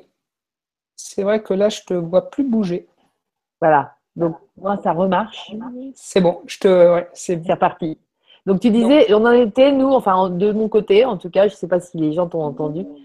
Tu disais, il y a deux mouvements dans l'univers. Bah oui, il y a un mouvement, un mouvement d'expansion, le Big Bang, le mouvement d'expansion, de création, donc, euh, je rallie ça au développement personnel, à, à s'investir dans la matière, à créer, à, attirer à toi cette abondance, mais aussi un mouvement de rétractation de l'univers. Selon Nassim, ils sont simultanés. Bon, après, je ne vais pas rentrer, Nassim, c'est un physicien quantique et tout ça. Mais il y a aussi un mouvement de rétraction et un mouvement d'intérieur. Donc, ce serait plutôt un mouvement, par exemple, de méditation, de travail à l'intérieur de soi. Et souvent, bah, on est dans cette dualité, encore une fois, c'est que soit tu as celui qui est à fond dans le développement personnel avec son chèque d'abondance d'un million et qui veut s'affirmer. Tu es toujours avec moi? Oui, oui, mais c'est pas terrible au niveau du son. Donc, dites-moi si vous entendez bien, les, amis. Ouais, ça serait sympa. Voilà, comme ça, ça on ne change rien. Je pense, normalement, je pense que c'est bon. Je pense que c'est bon. Je, pense, que, c'est bon. Donc, soit tu es, soit es dans une dynamique d'expansion. D'expansion, où tu es soit à fond dans le matériel, ouais. tes développements personnels, tout ça, machin, ou soit souvent tu es à fond dans le spirituel. Donc, dans un cas, tu toujours dans, pas dans la voie du milieu, comme on dit. C'est que pour moi, après, c'est que ma vision, mais c'est avec ça que je me reconnecte pour me reconnecter justement euh, au monde physique. Parce que sinon, c'est dans l'absolu, dans le monde matériel, tout est en permanence, tout est énergie.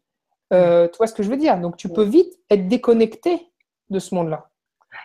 Et quand tu arrives à conjuguer à la fois le mouvement intérieur, qui est le mouvement de travail sur soi, le mouvement de reconnexion avec l'un et l'unité, mais aussi dans le monde, être capable d'exprimer ta différence, être capable de jouir de la matière, mais sans rentrer dans ce piège de t'identifier à ce que tu as. Parce que c'est une vérité absolue, rien n'est éternel à part nos, nos, notre âme, tu vois ce que je veux dire, mais dans ce monde 3D, je veux dire, on, est, on est sans argent, on mourra sans argent. Donc, euh, au final, l'argent est neutre et tout dépend de ce que tu en fais. Si tu euh, si as de l'argent et puis que tu. Euh, il y a quelque chose qui est une phrase qui m'avait reconnecté, c'était vraiment le côté de dire eh ben, si tu gagnes bien ta vie, cet argent-là, tu peux faire une certaine justice avec, puisque tu peux très bien, par exemple, alimenter le petit, le petit agriculteur bio qui, qui fait attention à la nature, qui bio, naturel, vous voyez, l'exemple, où tu peux après alimenter McDonald's. Donc après, l'argent, c'est toujours une énergie que tu mets. Tu vois ce que je veux dire? C'est une énergie que tu mets. Et euh, il, y a, aussi une loi dans l'univers qui dit tu, tu reçois ce que tu donnes. Et plus tu donnes, plus tu reçois.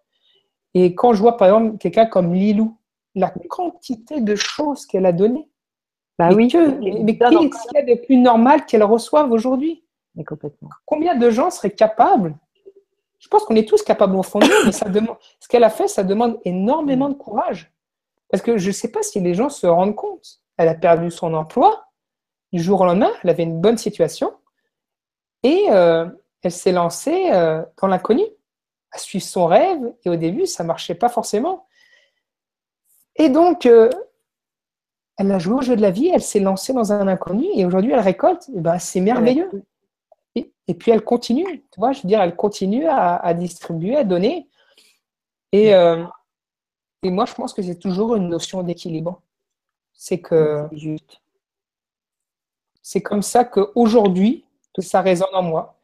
Quand vous voyez l'évolution de mes vidéos, peut-être qu'il y a des choses qui ne sont pas pareilles au début. Et forcément, enfin, je suis un être qui évolue, et puis on est tous des êtres qui évoluent en permanence. Ouais.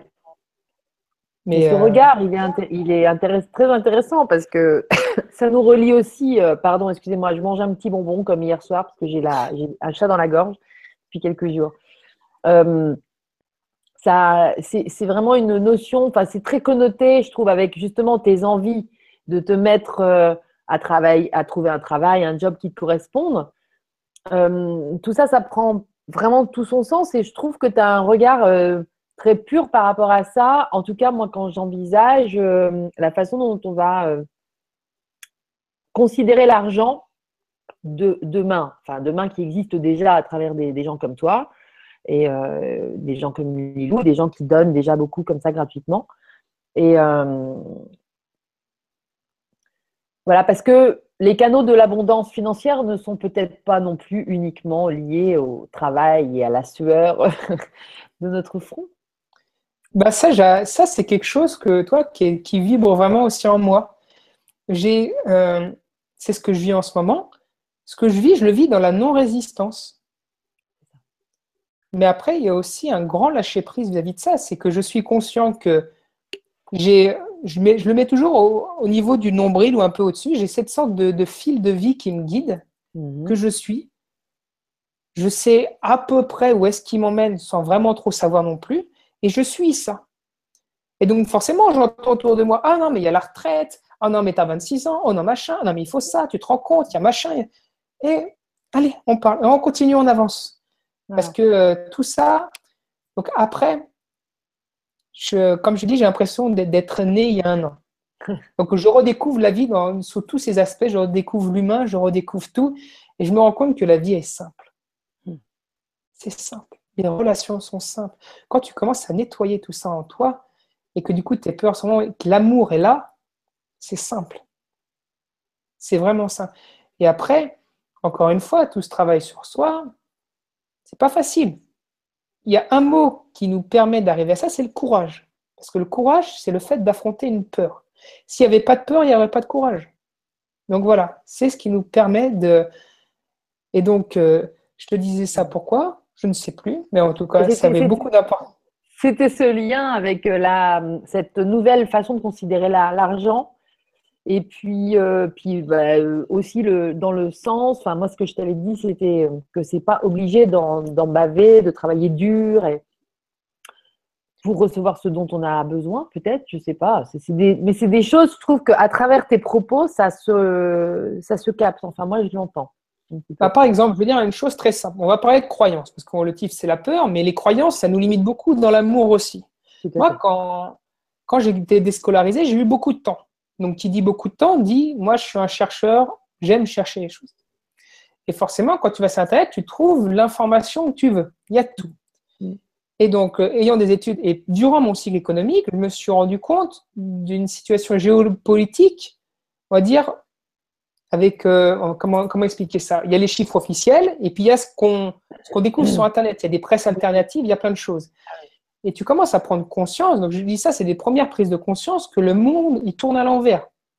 C'est dirigé par l'argent, par quelques lobbies et tout ça, bref, peu importe. Et tu commences à prendre tout ça. Et d'un seul coup, moi, quand j'étais en plein milieu de mes études, mais je me suis dit, mais c'est quoi ce monde? Donc là, moi, moi, petit, petit humain, tout ça, il va falloir que je trouve un emploi pour rentrer dans ce modèle de société-là, pour alimenter ce type de monde-là, pour alimenter ces gens-là qui s'enregistrent sur mon dos. Donc, c'est ça qu'il faut que je fasse, que je construise ma vie, métro, boulot, de dos, dans cette société-là, dans ce monde-là. Et n'importe quoi, mais jamais de la vie, mais tu peux rêver. Et jamais. Je dis, c'est limite, on disait souvent heureux les simples d'esprit, parce que d'un seul coup, j'avais une espèce de, connaissance de ce qui m'entourait, et ça me paralysait. Et je dis, mais jamais je, veux rentrer dans ce monde-là. Et c'est encore très récent tout ça. Et donc, du coup, le mot travail derrière moi, c'était un mot, un mot c'était une insulte, c'était la torture de l'esclavagisme, c'était j'alimente un système, c'était très dur pour moi. Derrière ce mot travail, j'avais mis des choses tellement horribles. Et je sais que j'avais, euh, j'ai commencé à, c'est très récent, l'année dernière, à couper toute l'information. Donc, pu être pollué parce que, avec toute l'information, le crash boursier, vu que j'ai suivi beaucoup l'économie, le crash boursier, ça fait 4 ans que ça fait quatre ans que tous les mois il doit péter. Ça fait donc en gros tout, le temps, ça va péter, ça va péter. Et puis toi, on te dit, allez Seb, tu construis ta vie. Donc en fait, tu es en train de dire de construire ma vie alors que je suis assis sur une bombe où la société peut péter à tout moment. Tu te rends bien compte que pour te développer, en tout cas chez moi, ça n'a pas été simple. ça a été vraiment pas simple. Donc j'ai coupé tout ça. Et, euh, récemment, bah, je me suis, euh, dans les, dans les dernières, euh, derniers mois, bah, tu commences à voir le journal des bonnes nouvelles, où tu vois les gens qui laissent l'ancien monde, qui, mais qui créent le nouveau, qui créent des éco-villages, qui, qui, font euh, des nouveaux systèmes d'échange où il n'y a pas d'argent, qui développent des techniques. Et tu vois l'autre monde, l'autre pièce, où tu vois le côté où des gens qui avancent, qui créent, qui créent le, futur que tu veux voir. Et ça, du coup, je me suis dit, mais ouais, tu vois, Là, du coup, le mot travailler, si tu veux travailler pour ce côté-là, mais ouais, moi, je veux bien travailler pour ça. Donc, du coup, le mot travail, je, lui retirais sa connotation. Euh, après, intrinsèquement, peut-être que le mot en lui-même est, bon, peu importe, mais voilà, j'ai commencé. Et par exemple, quand j'ai commencé à aider les. Il y a des gens qui venaient me voir suite à mes vidéos. Donc, du coup, bah, j'ai pu les accompagner, les aider, les... Et au final, parfois, la chose la plus puissante, c'était juste de les écouter. En étant très présent, très ancré, et ça, ça fait des miracles. Pas forcément besoin de mots. Hein. Tu apportes de la conscience à l'autre, et, j'ai vu des choses incroyables. Sans mots, hein. tu n'avais pas besoin de parler. Et, euh, et, je me disais, mais ça, je te dis pas que je pourrais le faire nuit et jour, mais, mais presque. Et puis d'un seul coup, tu te dis, mais attends, cette société-là pourrait considérer ça comme une sorte de, de thérapeute, de coach, de quelque chose. Donc, ça veut dire qu'en termes de société, je peux me mettre une étiquette que la société va valider, donc elle va pouvoir considérer que j'ai un travail tout en n'ayant aucune sensation en moi de travailler. Tu vois ce que je veux dire? Donc, tu arrives d'un seul coup à lier les deux, à te dire, OK, au sens sociétal, au sens de ce monde 3D, j'ai un travail, je donne un service contre un échange. Et d'un seul coup, tu te dis, eh ben ouais, là, tu peux réussir à lier les autres. J'étais en lutte dans ce travail, je ne peux pas rentrer dans cette société, vivre de ça. Et d'un seul coup, la lumière est apparue en moi, j'ai envie de te dire, et tu dis, ben oui, voilà, c'est possible. Alors, par exemple, l'éternel problème que j'ai, enfin, l'éternel problème, puisque c'est le truc, c'est que forcément, tu as passé dans son chemin à l'intérieur de soi à te retirer tes étiquettes. Hmm. Et là, on te dit, bah, il faut te remettre une étiquette. Alors, t'es quoi? T'es coach, t'es thérapeute, t'es psy, t'es es guide, t'es es quoi? Putain, c'est. Euh, ah, du coup, je ne sais toujours pas. Moi, j'aime les gens et euh, je les accompagne avec mon expérience et mon cœur. Donc, hmm. je ne sais toujours pas. Mais c'est des choses qui, en train de, qui, se, qui se mettent en place. c'est de la. Euh, bien sûr, bien sûr. Et puis je me mets à la place des gens. Les gens ont aussi besoin des petites tickets pour savoir où ils marchent, où ils vont. Ouais, mais en, même temps, c'est tes co-créateurs de. Et voilà. Parce que eux aussi t'apportent beaucoup. Dans... Formidable. Ouais. C'est ça. Incroyable. Les gens ne se rendent même pas compte, Mais oui. Ils se rendent pas compte. Mais oui, c'est magnifique. Parce que chaque personne qui arrive avec un problème, il m'apporte autant que moi je peux lui apporter. Mais ils, ne se rendent pas compte, mais c'est pas grave c'est pas grave, mais c'est un cadeau d'une précieux, mais tellement précieux. Hmm. C'est tellement riche d'enseignements sur moi-même et sur le monde, parce que tu vois le monde au travers des yeux de quelqu'un d'autre. Et par exemple, je peux partager quelque chose qui peut, qui peut sûrement aller vers dans ce chemin d'amour justement avec ses parents, parce que beaucoup de gens ont des relations très chaotiques avec leurs parents. Donc, comme hmm. je vous l'ai dit, ça a été la haine, mais ça a été aussi un chemin de reconnexion vers eux qui a pris des années. Donc, euh, je vous dis, moi, ça a pris des années de passer de la haine à aujourd'hui, ma mère, je la considère comme ma soeur, ma meilleure amie, ma. Enfin, tu vois ce que je veux dire C'est une connexion oui, oui. qui est devenue fusionnelle, et, avec mon père aussi. Hmm. Alors qu'il y a quatre ans en arrière, c'était de la haine pure. Donc, je veux dire, les choses ne sont pas fermées. Après, je suis retourné vers eux et ça a été long parce que j'avais perdu une partie de leur confiance, j'avais plein de choses. Hmm. Mais j'ai continué, continué, continué. Et donc, ce que je veux dire aussi, c'est que c'est possible.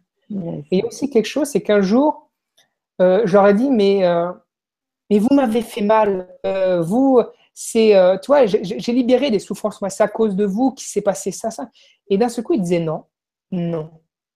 Et moi, je me disais, mais comment ils peuvent nier la souffrance que j'ai eue en moi? Jusqu'au jour où j'ai compris que dans une relation à deux, si tu considères que l'autre t'avait fait souffrir et que toi, tu veux pardonner à l'autre, ok, toi, tu as, eu mal. Il a eu ce comportement-là avec toi, il t'a fait mal, il t'a fait souffrir. Ses mots, ses actes, ses non, ses, son hmm. inaction, ses silences t'ont fait mal. Ok. D'un seul coup, j'ai retiré mes lunettes, accusateur. J'ai fait le tour de la table et je me suis assis à ses côtés j'ai pris ses lunettes. Donc, dans le cas de ma mère, où j'ai commencé à lui dire euh, c'est toi qui nourrissais, mettais de la nourriture dans mon assiette, donc c'est à cause de toi que j'ai grossi, c'est ceci, tu n'as pas été capable de faire ça. D'un seul coup, j'ai pris ces lunettes, les lunettes de la vie de ma mère. elle avait 30 ans, elle était femme au foyer, elle avait deux enfants.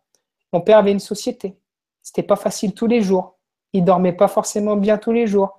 Il y avait sa mère qui était en dépression parce qu'elle avait perdu son père. Elle avait perdu. D'un seul coup, tu commences à comprendre que l'autre, il a une aussi, c'est un être humain. Il a aussi ses peurs, ses croyances. Et tu te rends compte surtout, et surtout grâce à ma mère, parce que c'était un, être de cœur incroyable, des gens avec un cœur. Euh, tu te rends compte qu'elle a fait que de donner de l'amour et qu'elle a fait de son mieux tout le temps.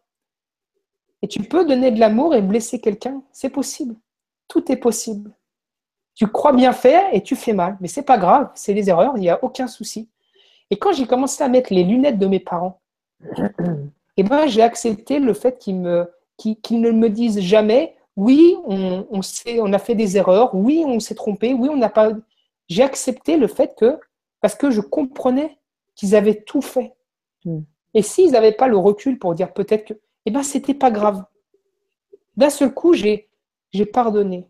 Et aujourd'hui, je ne suis même plus dans, la, dans le pardon, je suis dans la compréhension. Tout est logique. J'étais inconscient, ils étaient dans une, dans une forme d'inconscience. Tout ce qui s'est passé est parfait parce que c'est ce qui m'a amené là aujourd'hui. Donc aujourd'hui, je dis un grand merci à tout ce qui s'est passé, à toutes mes plus grandes souffrances, toutes mes plus grandes peurs, à mes plus grandes limitations. Je leur dis merci parce que si aujourd'hui je suis là en train de te parler avec toi, c'est grâce à tout ça. Et aujourd'hui, quand je regarde ma vie en arrière, mais tout s'enchaîne d'une manière tellement pure et parfaite. c'est ça c'est il euh, n'y a pas de mots. Il y a une intelligence derrière tout ça qui est sans nom. Et c'est pour ça que quand j'avance sans savoir où je mets les pieds vraiment, ben, j'ai cette foi absolue qui me permet un lâcher prise, un lâcher prise énorme parce que j'ai vu ce qui a été fait en amont. Je suis conscient de ce qui est aujourd'hui, donc je fais confiance dans ce qui est pour demain. Tu vois ce que je veux dire? Bah oui, bah oui, tout à fait.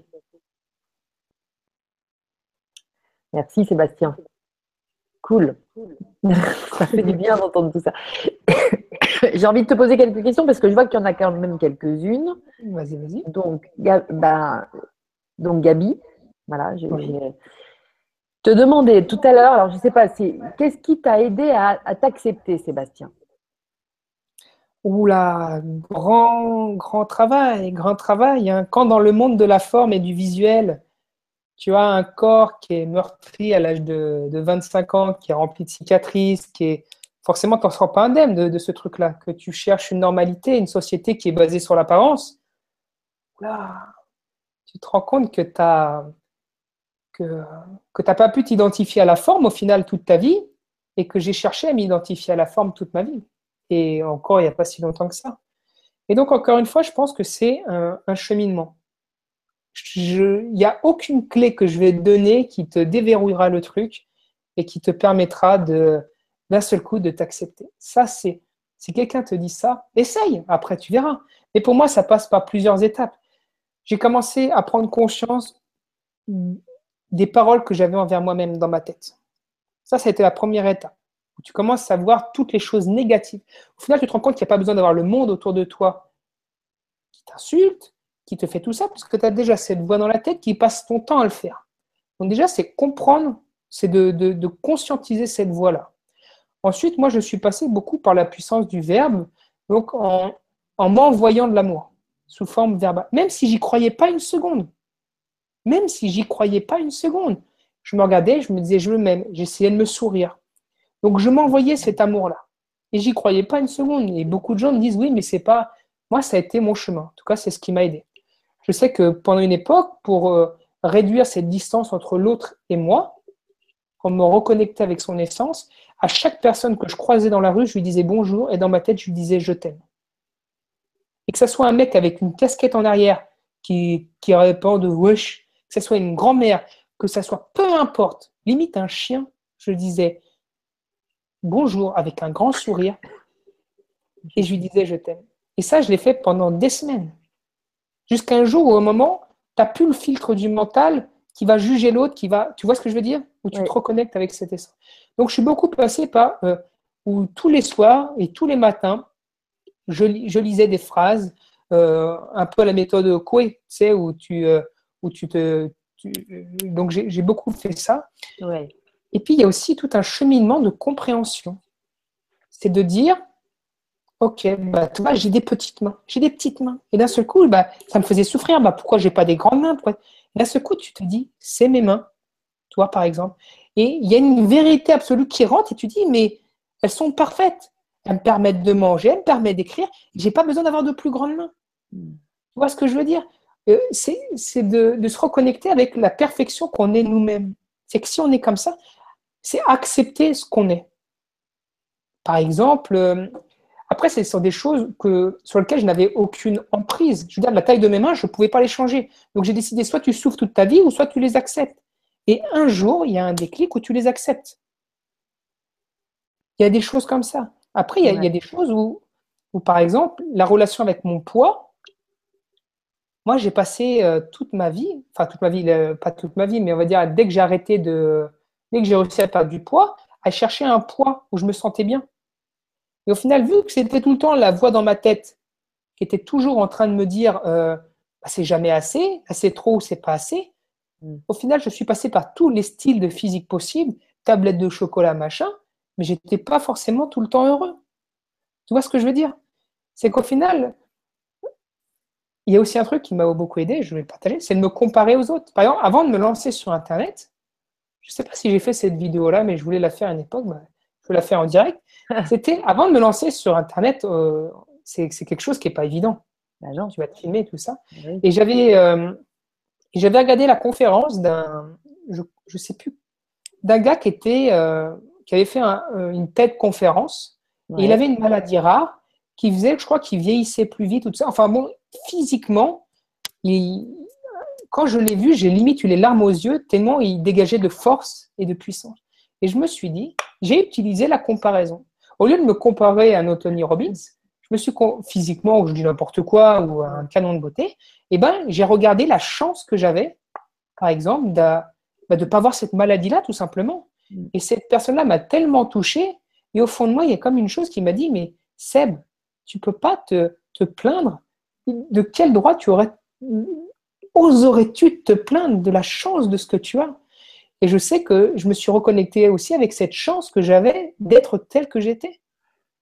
Parce que je dis n'importe quoi, quand j'avais euh, j'avais un petit bidon, combien d'enfants aimeraient en Afrique aimeraient avoir un petit bidon ou de gens qui crèvent de faim rêveraient d'avoir ce petit bidon-là? Mm. Celle, quand tu pesais 140 kilos, tu rêverais pas d'avoir ce petit bidon-là que tu avais aujourd'hui? Donc tu il y avait beaucoup la notion de relativiser les choses. Ça, ça a permis de, en se comparant. Aujourd'hui, j'ai passé l'étape d'arrêter de me comparer a été, une, un préambule avant où je me suis comparé. Je regardais ce qu'il y avait de pire euh, autour de moi et de dire Waouh, j'ai de la chance. Et après, l'autre étape, bah, c'était de dire d'arrêter de se comparer et de se dire bah, Je suis tel que je suis et, et c'est bien comme ça. Euh, et je sais que les cheveux, c'était par exemple une grande, une grande aventure parce que les gens étaient en permanence en train de te dire non, mais il faut pas les laisser pousser, non, c'est comme ça, non, c'est comme ci, et accepter ces cheveux tels qu'ils sont. Je m'étais dit, toi, euh, euh, l'univers, la vie m'a donné ces cheveux-là, bah, je les accepte. Même si la société ne les accepte pas, et ben, je vais justement rentrer encore plus dans ce jeu-là. Dans le jeu de dire, OK, bah, je vais encore moins me conformer aux règles. Tu vois ce que je veux dire? Encore une fois, tu provoques un peu ton ego, tu rentres encore dans une sorte, tu sors encore de ta zone de, confort où tu y vas. Tu vois ce que je veux dire? Bah Après, est-ce que mon acceptation de moi est totale aujourd'hui? Je serais incapable de le dire. Dans l'absolu, j'ai envie de te dire que dans la majorité, elle l'est. Il y a encore des phases, je suis sûr, à travailler en moi. Je continue ce cheminement. Et, euh, mais je sais qu'il y a déjà des clés que je peux donner aux gens qui me permettent, euh, qui m'ont permis d'avancer jusque-là. Quoi. Super, merci beaucoup. Euh, justement, euh, Sylvia, alors euh, en fait, c'est Sylvia qui te fait une remarque qui dit qu'elle a l'impression d'entendre son double plus jeune au masculin. Donc, elle te remercie. Merci, Sébastien. Merci, mon double féminin. et puis, Christelle, Christelle Trueba, thérapeute, tu sais quoi? Tu es un messager, l'ouvre-boîte des consciences, l'authenticité te va comme un gant, te dit-elle. Je crois qu'elle t'a posé une question. Euh, je vais essayer de la retrouver. Euh, en fait, elle, c'est des remarques, je crois, Christelle. je te dis accueillir la peur est un joli moyen de ne pas être tétanisé par elle. La méthode Tipeee est une belle méthode pour désamorcer les peurs. Je ne la connaissais pas, mais voilà. Toujours Christelle. Euh, Gabriel, Gabi, te pose cette question car se dit-il, euh, il pense que ta réponse en aidera beaucoup. Que conseillerais-tu à ces gens qui désirent instaurer un changement positif dans ce monde? Bah, je pense que je les encourage à fond à le faire. C'est toujours pareil. C'est euh, un changement. Moi, moi je, je pense qu'on est sur Terre pour partager avec les autres, s'entraider, être dans l'amour. C'est vraiment pour moi euh, l'essence de l'humain. C'est ce partage, cette communion avec l'autre. Et euh, bien sûr, il y a des voiles de séparation, notre ego qui limite tout ça. Mais donc sa question, c'est c'est que conseillerais-tu à ces gens qui désirent instaurer un changement positif dans le monde, c'est-à-dire euh, tous ceux qui veulent laisser une trace, peut-être euh, offrir leur cadeau ah. D'accord. Qu'est-ce que tu leur conseilles pour, en pour euh, y arriver? Peut-être à passer par lettre Je n'arrive pas très bien à cerner sa question. Moi, dans, enfin, j'ai envie, envie de dire, fais, fais, fais ce que tu, fais ce que tu as, as, envie pour, pour, le monde, fais ce qui, ce, qui, ce qui résonne en toi et tout ça. Et je sais que moi, je, quand j'ai fait tout ça, il y avait tellement de filtres toi, qui m'empêchaient de le faire.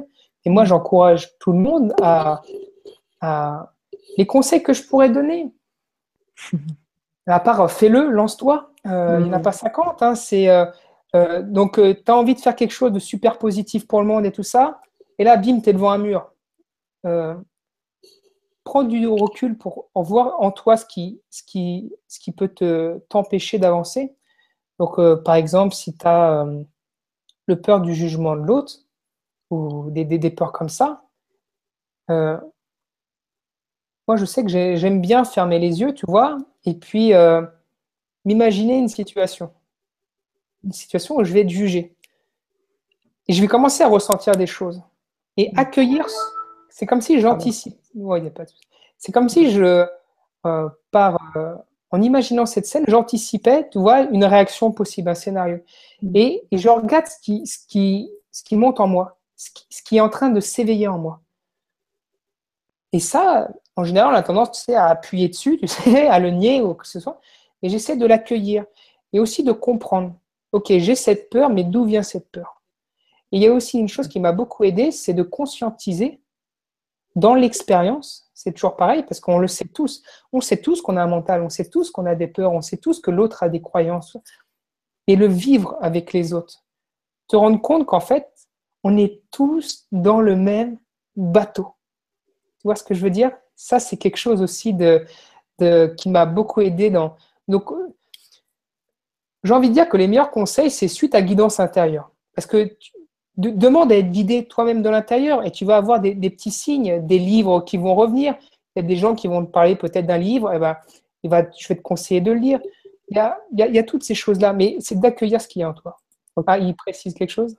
Non, non. En fait, il y a, quelqu'un qui précise que ta chérie est enfermée à l'extérieur et qu'elle aimerait bien que tu ailles lui ouvrir. Donc, comme tu m'as parlé tout à l'heure. Ah, mais attends, mais c'est drôle parce que. D'ailleurs, je te dis que j'avais ouvert la porte, mais, c'est un... pour ça. il fallait que tu ailles lui ouvrir. Ah c'est trop drôle quand même. Hein. en plus, on avait dit avant. Hein. Bon, je complètement, on avait anticipé donc, euh, cette, euh, ce moment. Donc, merci à hum, toi, Céline. Je, pense que c'est toi hein, qui nous écrit. C'est Céline, ton amie Elle s'appelle Céline Ou pas? Euh, Non, ma copine, elle s'appelle Laetitia. Donc, euh, Laetitia, ah oui, Laetitia, voilà, pardon, j'ai mal lu. Laetitia, ah. important, tu peux lui ouvrir la porte. Ça y est, c'est bon, elle est entrée? Ah C'est bon, c'est bon. Génial, merci. Bon, alors, donc, je vais remonter ça, c'est rigolo. Non, Gabriel, il précisait pas plus que ça, à moins que je n'ai pas vu, parce que peut-être il a rajouté des choses. Mais, euh, de, toute façon, de, toute façon, quand, quand, on veut réaliser ce pourquoi on est ou les grandes inspirations qu'il y a au fond de nous, euh, pourquoi c'est c'est pas facile? Parce que on, a été conditionné à, à rester euh, gentil, gentiment assis, à bien écouter, à lever la main, et pas justement à prendre les devants dans sa vie et tout ça. Mm. Et donc c'est pour ça qu'il y a un mélange à la fois de travail intérieur, encore une fois, de déblayer ses peurs, de dépouillement personnel, mais aussi ce mouvement extérieur de création. Il va falloir y aller au bout d'un moment. Parce que euh, si tu restes assis sur ta chaise, tu peux envoyer les plus belles intentions au monde, à l'univers et tout ça.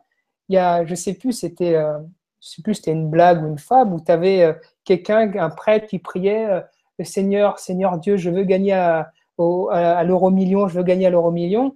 Et puis d'un seul coup, tu as, la statue qui prend vie, il dit Ok, c'est bon, j'ai j'ai compris ta prière, mais il serait peut-être temps que tu ailles jouer à l'euro mignon pour pouvoir le gagner. Tu vois ce que je veux dire? Au bout d'un moment, il faut aussi, tu poses tes intentions, tu as tes envies, mais il faut les, les acter dans la matière. C'est qu'il y a la pensée, la parole et les actes. Quand tu alignes les trois, c'est là où la magie ça agit pour moi. Donc voilà, voilà peut-être que là, j'arrive peut-être mieux à recerner son, truc. C'est, voilà, carrément. Voilà, c'est, ta pensée, ta parole et, et l'acte. Et donc, c'est à la fois un mouvement intérieur et extérieur. Trouver cette harmonie qui te permet de. Parce que bien sûr, si tu. Moi, je sais que qu'est-ce qui m'a permis de, me lancer sur Internet et tout ça, c'est que j'ai été confronté à une peur très puissante en moi, qui, euh, cette peur, en... c'est comme si d'un jour, en a tous mes rêves, pour vous schématiser, tombaient à l'eau, comme si tout mon désir de famille, mon désir de faire, tombait à l'eau.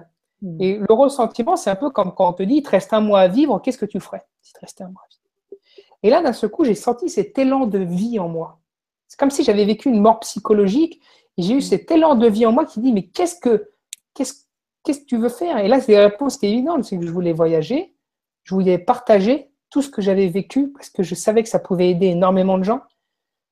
Et je voulais arrêter de me prendre la tête pour tous ces trucs, quoi. Je veux dire, euh, quand j'étais dans le sport où je pesais tous mes aliments, où j'étais. Mais quand je dis que j'étais quelqu'un dans le contrôle, dans le contrôle, mais je veux dire, j'étais tout le temps comme ça. Et, mm. euh, et, quand tu lâches prise, et voilà, tu arrêtes de contrôler, tu vois que moi tu contrôles, plus c'est beau, plus ça va vite. Et, euh, et c'est formidable. Donc, te, te reconnecter avec cette flamme intérieure qui est en toi, regarder tout ce qui est à l'intérieur de toi l'empêche de vibrer, l'empêche de, de, de, de, répandre sa lumière et de le faire dans la matière aussi. Quoi. Génial. Merci beaucoup. Alors, donc, Céline te dit, merci Sébastien, Céline Avis te dit, merci Sébastien de faire partie de ces personnes qui aident à créer ce nouveau monde. C'est vrai. Maude, Paris. Maude de Paris ou Maude Paris. Comment trouver ce pourquoi on est fait? Trouver ce qui nous nourrit. Comment trouver ce qui nous nourrit? Par quoi commencer? Des pistes, des aides. Merci à tous les deux, vous êtes merveilleux. Merci. Merci. C'est bon parce que j'avais j'ai une vidéo que je voulais publier, bah, je crois que c'était samedi, qui parlait de, justement du euh, début dans sa vie. C'est de trouver son chemin de vie et tout ça. De, ah ouais. pourquoi on est fait. Excellent. Donc, euh, vous allez avoir un avant-première. Donc, on aura, ouais, exactement. après, bon, c'est toujours pareil. Vu que je prépare jamais mes vidéos, je vais peut-être rajouter ou retirer des trucs, mais bon, peu importe. Ça, ça va être dans le même sens. Euh, je vais parler de la personne que je connais le mieux, qui est moi-même.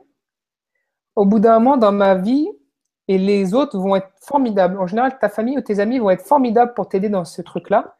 C'est qu'en en général, ils ont une vision de toi que toi, tu n'as pas de toi-même. Et je sais par exemple que moi, enfin, qu'on est tous sur Terre, on, est tous différents. C'est qu'on a tous des talents, des dons, des aptitudes que d'autres n'ont pas. Donc, par exemple, je sais que moi, j'avais cette capacité à m'exprimer et à transmettre des messages. Quand j'avais un, euh, par exemple, un livre que je lisais, j'ai un esprit souvent très synthétique où j'arrive à bien résumer et à imager ce que le livre donnait et j'arrivais à retransmettre la substance à la personne.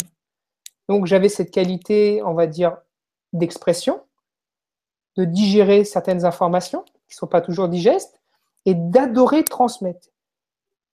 Et donc déjà, tu vois, déjà là, il y a quand même, tu n'as pas ton chemin de vie ultra précis, mais tu as quand même euh, une orientation dans ta vie. C'est quelque chose qui va s'orienter dans l'expression, la transmission, l'information.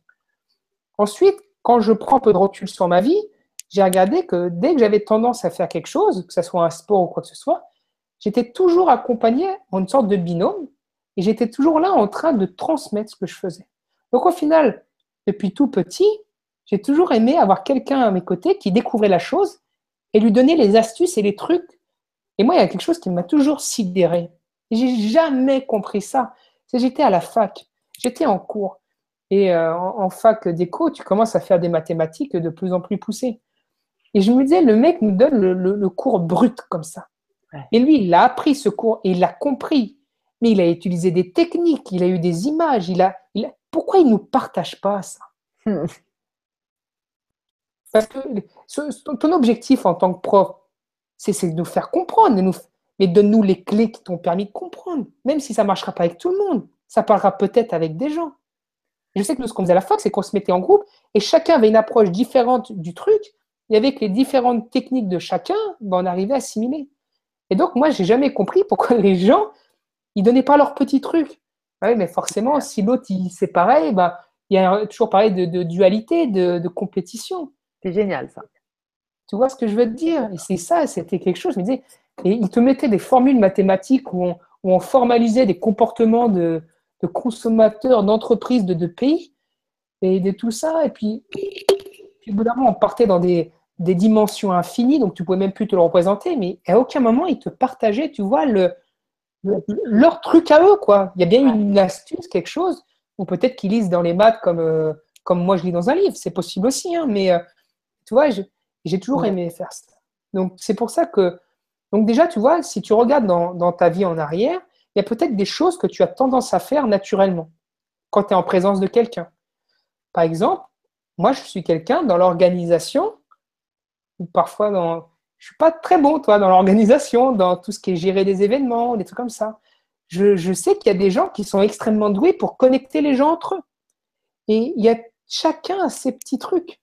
Et je sais qu'il y a quelque chose, par exemple, moi, quand j'étais dans la nutrition, quand j'étais. Euh, je suis toujours à fond dans la nutrition, j'adore ça, dans la santé et tout ça, j'enviais les gens qui trouvaient. Tu vois? Les gens qui trouvaient les trucs, qui étaient un peu les chercheurs de vérité ou trucs comme ça. Pas les chercheurs, mais vraiment les chercheurs. Tu vois, vraiment mm. ceux qui mettaient. Et c'est où je me dis, mais il y a des gens, ils sont faits pour passer une vie dans un labo à chercher. Mais ils sont en général incapables d'avoir l'expression pour transmettre. Et donc là, il y a des gens comme moi qui vont arriver pour mettre l'expression. Mais les gens qui ont l'expression, ils vont pas savoir organiser le truc pour transmettre. Et là, tu as des gens qui sont doués dans l'organisation, qui vont permettre de donner un socle pour que celui qui s'exprime transmette. Et donc, je suis vraiment dans cette vision des choses, c'est que chacun a une sorte de particularité. J'avais beaucoup aimé euh, cette métaphore des cellules du corps humain. Si tu prends par exemple l'acide qu'il y a dans ton estomac, c'est indispensable pour notre bon fonctionnement. Mais si tu mets l'acide ailleurs que dans l'estomac, c'est catastrophique. L'oxygène, si on n'en a pas, on meurt. Et tu mets une goutte d'oxygène dans ton sang, ça te fait mourir. Donc l'objectif, c'est de trouver ce pourquoi tu es dans, ce monde, ce mécanisme, et en fait de te... Si je suis une cellule du cœur, si je vais dans le poumon, ça va mal marcher. Quoi. Donc après, c'est une introspection personnelle, et aussi beaucoup de choses, c'est que au fond de soi, il y a des vérités. Moi, j'ai toujours voulu faire du théâtre. Et j'avais tellement peur. Impossible. On allait me juger, on allait me regarder j'ai le rythme du son. Et je dansais pas parce que j'avais trop peur. Donc il y a peut-être des choses que quand tu vas retirer tes peurs, tes croyances, tu, vas découvrir euh, de manière quasiment évidente ce pourquoi tu es fait. Parce que moi, quand j'ai commencé à accepter le regard de l'autre, à me dire j'y vais, tout ça, et du coup, tu ouvres un champ, un champ des possibles infinis. J'ai été à une association où ils parlaient d'un rendez-vous sur la. Et au bout d'un mois, il y a une dame qui a dit Ça te dirait de faire un défilé? Et j'ai mis une sorte de boubou africain et j'ai fait un défilé. Tu vois ce que je veux dire? J'étais plus dans Et du coup, je me suis amusée. Mais le fait d'être devant des gens, à faire le pitre ou tout ça, bah, ça peut mm. m'ouvrir euh, une porte dans un endroit. Et ça veut dire aussi que je peux m'exprimer devant euh, des gens en direct dans, dans une conférence, peut-être.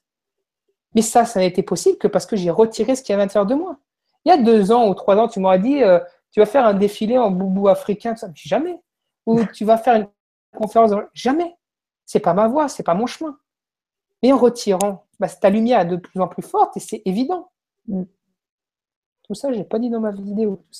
Ah, c'est cool. On a l'exclu exclu là. Ouais, ouais. C'est ce qui m'est venu là. Donc, euh, ouais, c'est ce qui m'est venu en direct. Donc, euh, euh, j'ai travaille toujours en toi, essaie d'avoir la vie extérieure. Les gens m'ont toujours dit, euh, toi, tu as la tchatch, euh, t'aimes bien rigoler, tout ça. Donc, il y a quand même une notion d'expression derrière, une notion de transmission. Souvent, et je vais vous le dire, c'est souvent, il y a des gens qui viennent et qui me posent des questions. Et la réponse, elle est là.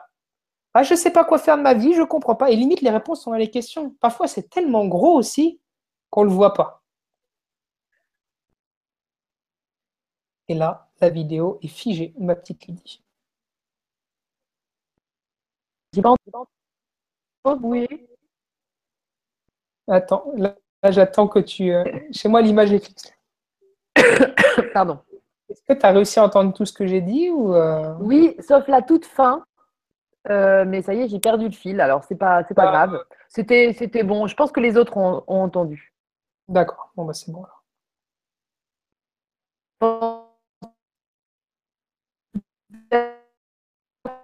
Donc, tu vois, poser la question de Laetitia, parce que c'est, mais sinon la question de, de Gabi, c'est penses-tu écrire des livres? Alors ça, c'est important aussi. Mais en même temps, euh, Laetitia Claude te dit bonsoir. Ah, où est-ce qu'elle est partie? Euh, Merci, merci Sébastien pour ta sagesse qui rayonne. Tu parlais d'équilibre tout à l'heure. Peux-tu développer cette question? Alors, la notion de livre, c'est euh, je suis ma guidance. Si un jour ça vient, ça viendra. C'est toujours pareil. Hein, et la notion, elle, veut que je développe sur la notion d'équilibre vis-à-vis du sujet de tout à l'heure? Oui, je pense. Euh, bah, je sais, je sais pas en fait. Mais elle a mis un grand E à équilibre. Donc je pense que pour elle, c'est une notion importante et elle a dû sentir que chez toi aussi, peut-être. Bah, moi, j'adore cette voix de la voix du milieu de Bouddha. C'est pour moi, c'est euh, c'est quelque chose, c'est une phrase pour moi qui, qui est d'une vérité absolue. Parce que euh, la vie, je pense que elle te ramènera toujours vers un équilibre.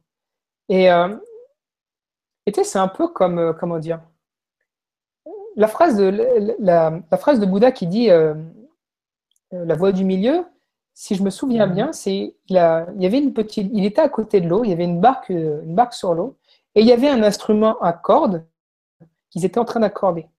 Et on va dire l'enseignant de l'élève, il lui dit si la corde est trop lâche, le son n'est pas bon, et si la corde est trop tendue, le son n'est pas bon. Et donc, il y a, tu vois ce que je veux dire, c'est qu'il y a une position d'équilibre qui rend la hmm. chose harmonieuse. Ça. Et je pense que dans la vie, euh, on est souvent balancé entre les moments d'extrême bonheur, de souffrance, bah, par l'impermanence de la vie, le fait que tout change en permanence. Et euh, il y avait une autre phrase qui disait la seule chose qui est constante dans l'univers, c'est le changement. Et donc, cette chose-là dit beaucoup de choses. C'est que trouver son équilibre en soi, pour moi, c'est aussi être capable d'accepter tout ce qui est et de ne pas être ballotté, tu vois, dans, dans, tous les sens. C'est à la fois accepter la souffrance telle qu'elle est, comme elle vient, mais accepter aussi le bonheur tel qu'il vient. C'est comme une danse, c'est accepter ce qui vient tel que c'est dans l'instant présent, mais ne pas s'y attacher. Et, et, on pourrait se dire, euh, oui, il y a un bonheur qui arrive, je m'y attache, c'est logique. Et les gens ne sont pas conscients, mais en général, on s'accroche énormément à nos souffrances, à nos passés, parce que ça nous donne une histoire. C'est l'identité qu'on s'est mis derrière ça. Et au final, on se rend compte qu'on aime parler de nos souffrances, mm. si on regarde bien. Une sorte d'entretien de, où on nourrit, on est, il y a cette rancune, ces choses-là. En général, on s'accroche à sa souffrance. Et c'est toujours pareil, c'est que comme la vie est impermanente, quand tu accueilles le bonheur, si tu n'es pas prêt à le laisser partir et que tu sais de le retenir, il partira quoi qu'il arrive. Donc, tu feras une résistance à ce qui est. Et donc, tu ne seras pas dans un équilibre. J'avais beaucoup aimé quand j'avais lu un livre sur le bouddhisme, où disait les Européens, quand il y a le printemps qui est là, ils sont très heureux. Il y a l'herbe, quand le printemps est là, l'herbe pousse, l'herbe est verte et tout ça. Et puis il y a le soleil qui arrive et qui crame la pelouse. Et il dit l'Européen, il fait tout, il arrose son herbe et tout ça. Il n'accepte pas le changement, il n'accepte pas l'été qui arrive, qui est un cycle naturel de la vie. Et puis quand euh, l'été passe, il y a l'automne qui arrive. pareil, il est encore en résistance avec ce qui est. Tu vois ce que je veux dire? Et donc, euh, l'équilibre en soi, au final, c'est une sorte de. C'est accepter ce qui est à l'instant présent, maintenant. Et de toute façon, c'est il n'y a que cet instant. Le passé, il n'existe que parce que, à travers tes pensées et tes souvenirs. Donc, quand tu commences à comprendre que tes pensées tu peux être maître de tes pensées. Il y a quelqu'un qui disait euh, celui qui n'est pas maître de ses pensées n'est pas maître de sa vie. Et je partage totalement cette chose-là. Et quand tu te rends compte que tout ton passé est dans l'instant présent que avec tes pensées, tu commences à prendre conscience de plein de choses. Mm. Que la souffrance que tu vis dans l'instant présent, il y avait une conférence de Joe Dispenza qui était formidable, où il disait, il y a une gazelle qui, qui broute de l'herbe, il y a un lion qui arrive. La gazelle, elle voit le lion, elle se barre, elle a l'adrénaline qui monte, elle a la peur, elle a tout. Elle fait 500 mètres, elle s'arrête, elle lâche tout ça, elle broute son herbe et elle revient dans le moment présent. Si c'est fini, la gazelle avait un mental d'humain, elle voit le, lion qui a fait lui bouffer les fesses, elle part, 500 mètres après, elle sera encore là ça.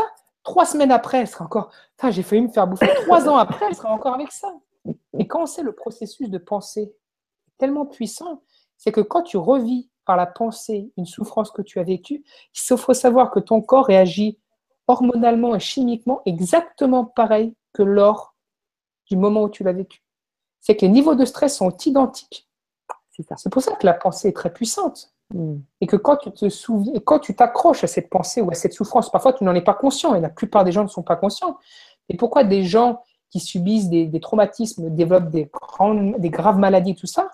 Parce qu'en fait, il, parlait d'une dame qui, avait vu son mari sauter, et elle rentre chez elle, elle voit son mari sauter du 30e étage à New York. D'accord. Imagine le choc, le truc de dingue. Forcément. je pense l'état de stress de cette femme a dû atteindre un paroxysme. Et cette vision-là, pendant des années, elle l'a eu tous les jours. Mm. C'est là que tous les jours, son corps revivait ce niveau-là. Tu vois ce que je veux dire?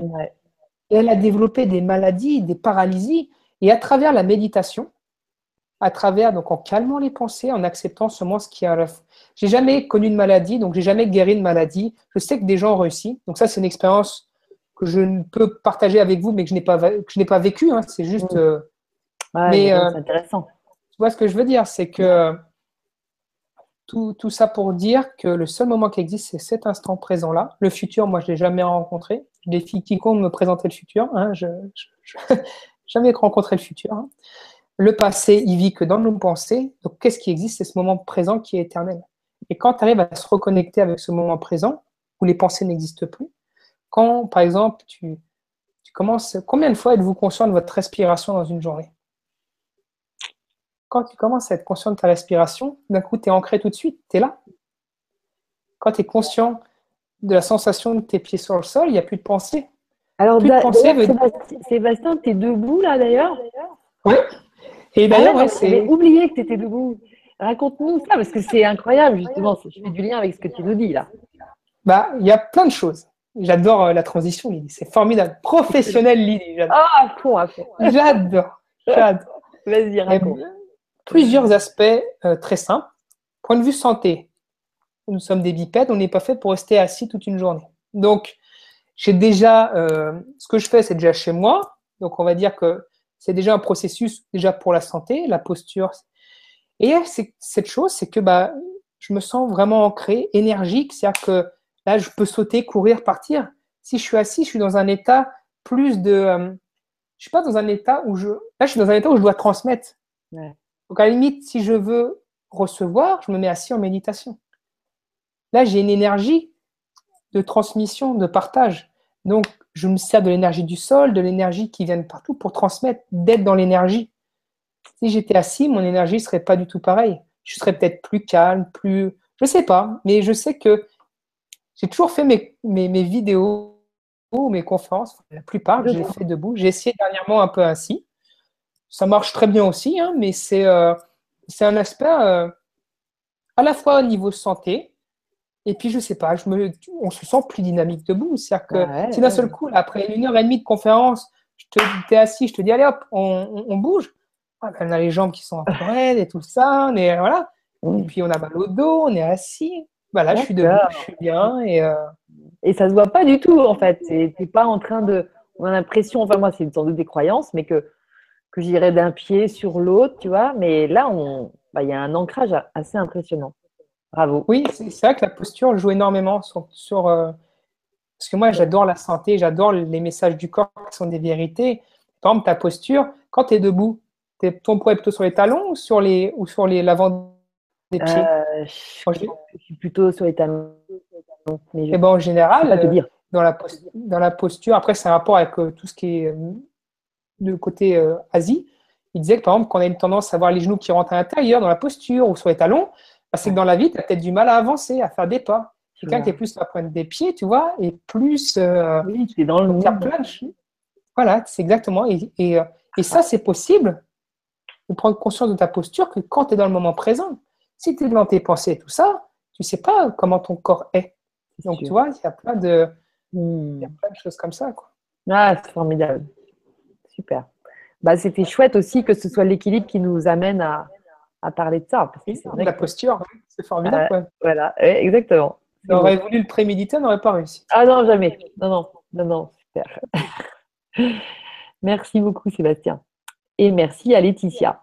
Et donc, euh, Sylvia, euh, ben, elle, elle c'était tout à l'heure hein, qu'elle disait bonsoir à tous. Merci pour cette vibra qui a l'air fort intéressante. J'avais commencé à lire, je n'ai pas été jusqu'au bout. Sujet très cher à moi car depuis toute petite, je suis accompagnée par la peur qui me bloque dans pas mal de choses. Donc, c'est aussi un témoignage, mais c'est intéressant. Euh, comment connaître son amour véritable? Te demande Monique Morel. Merci à vous deux. Alors, son amour véritable. En rapport avec le titre, je pense. Sans doute. Son amour véritable. Comment le trouver? Comment Déjà en le cherchant. Ce sera déjà une bonne, un bon début. C'est pas mal. Et euh, moi, j'ai, j'ai fait l'expérience de le chercher à l'extérieur de moi, cet amour.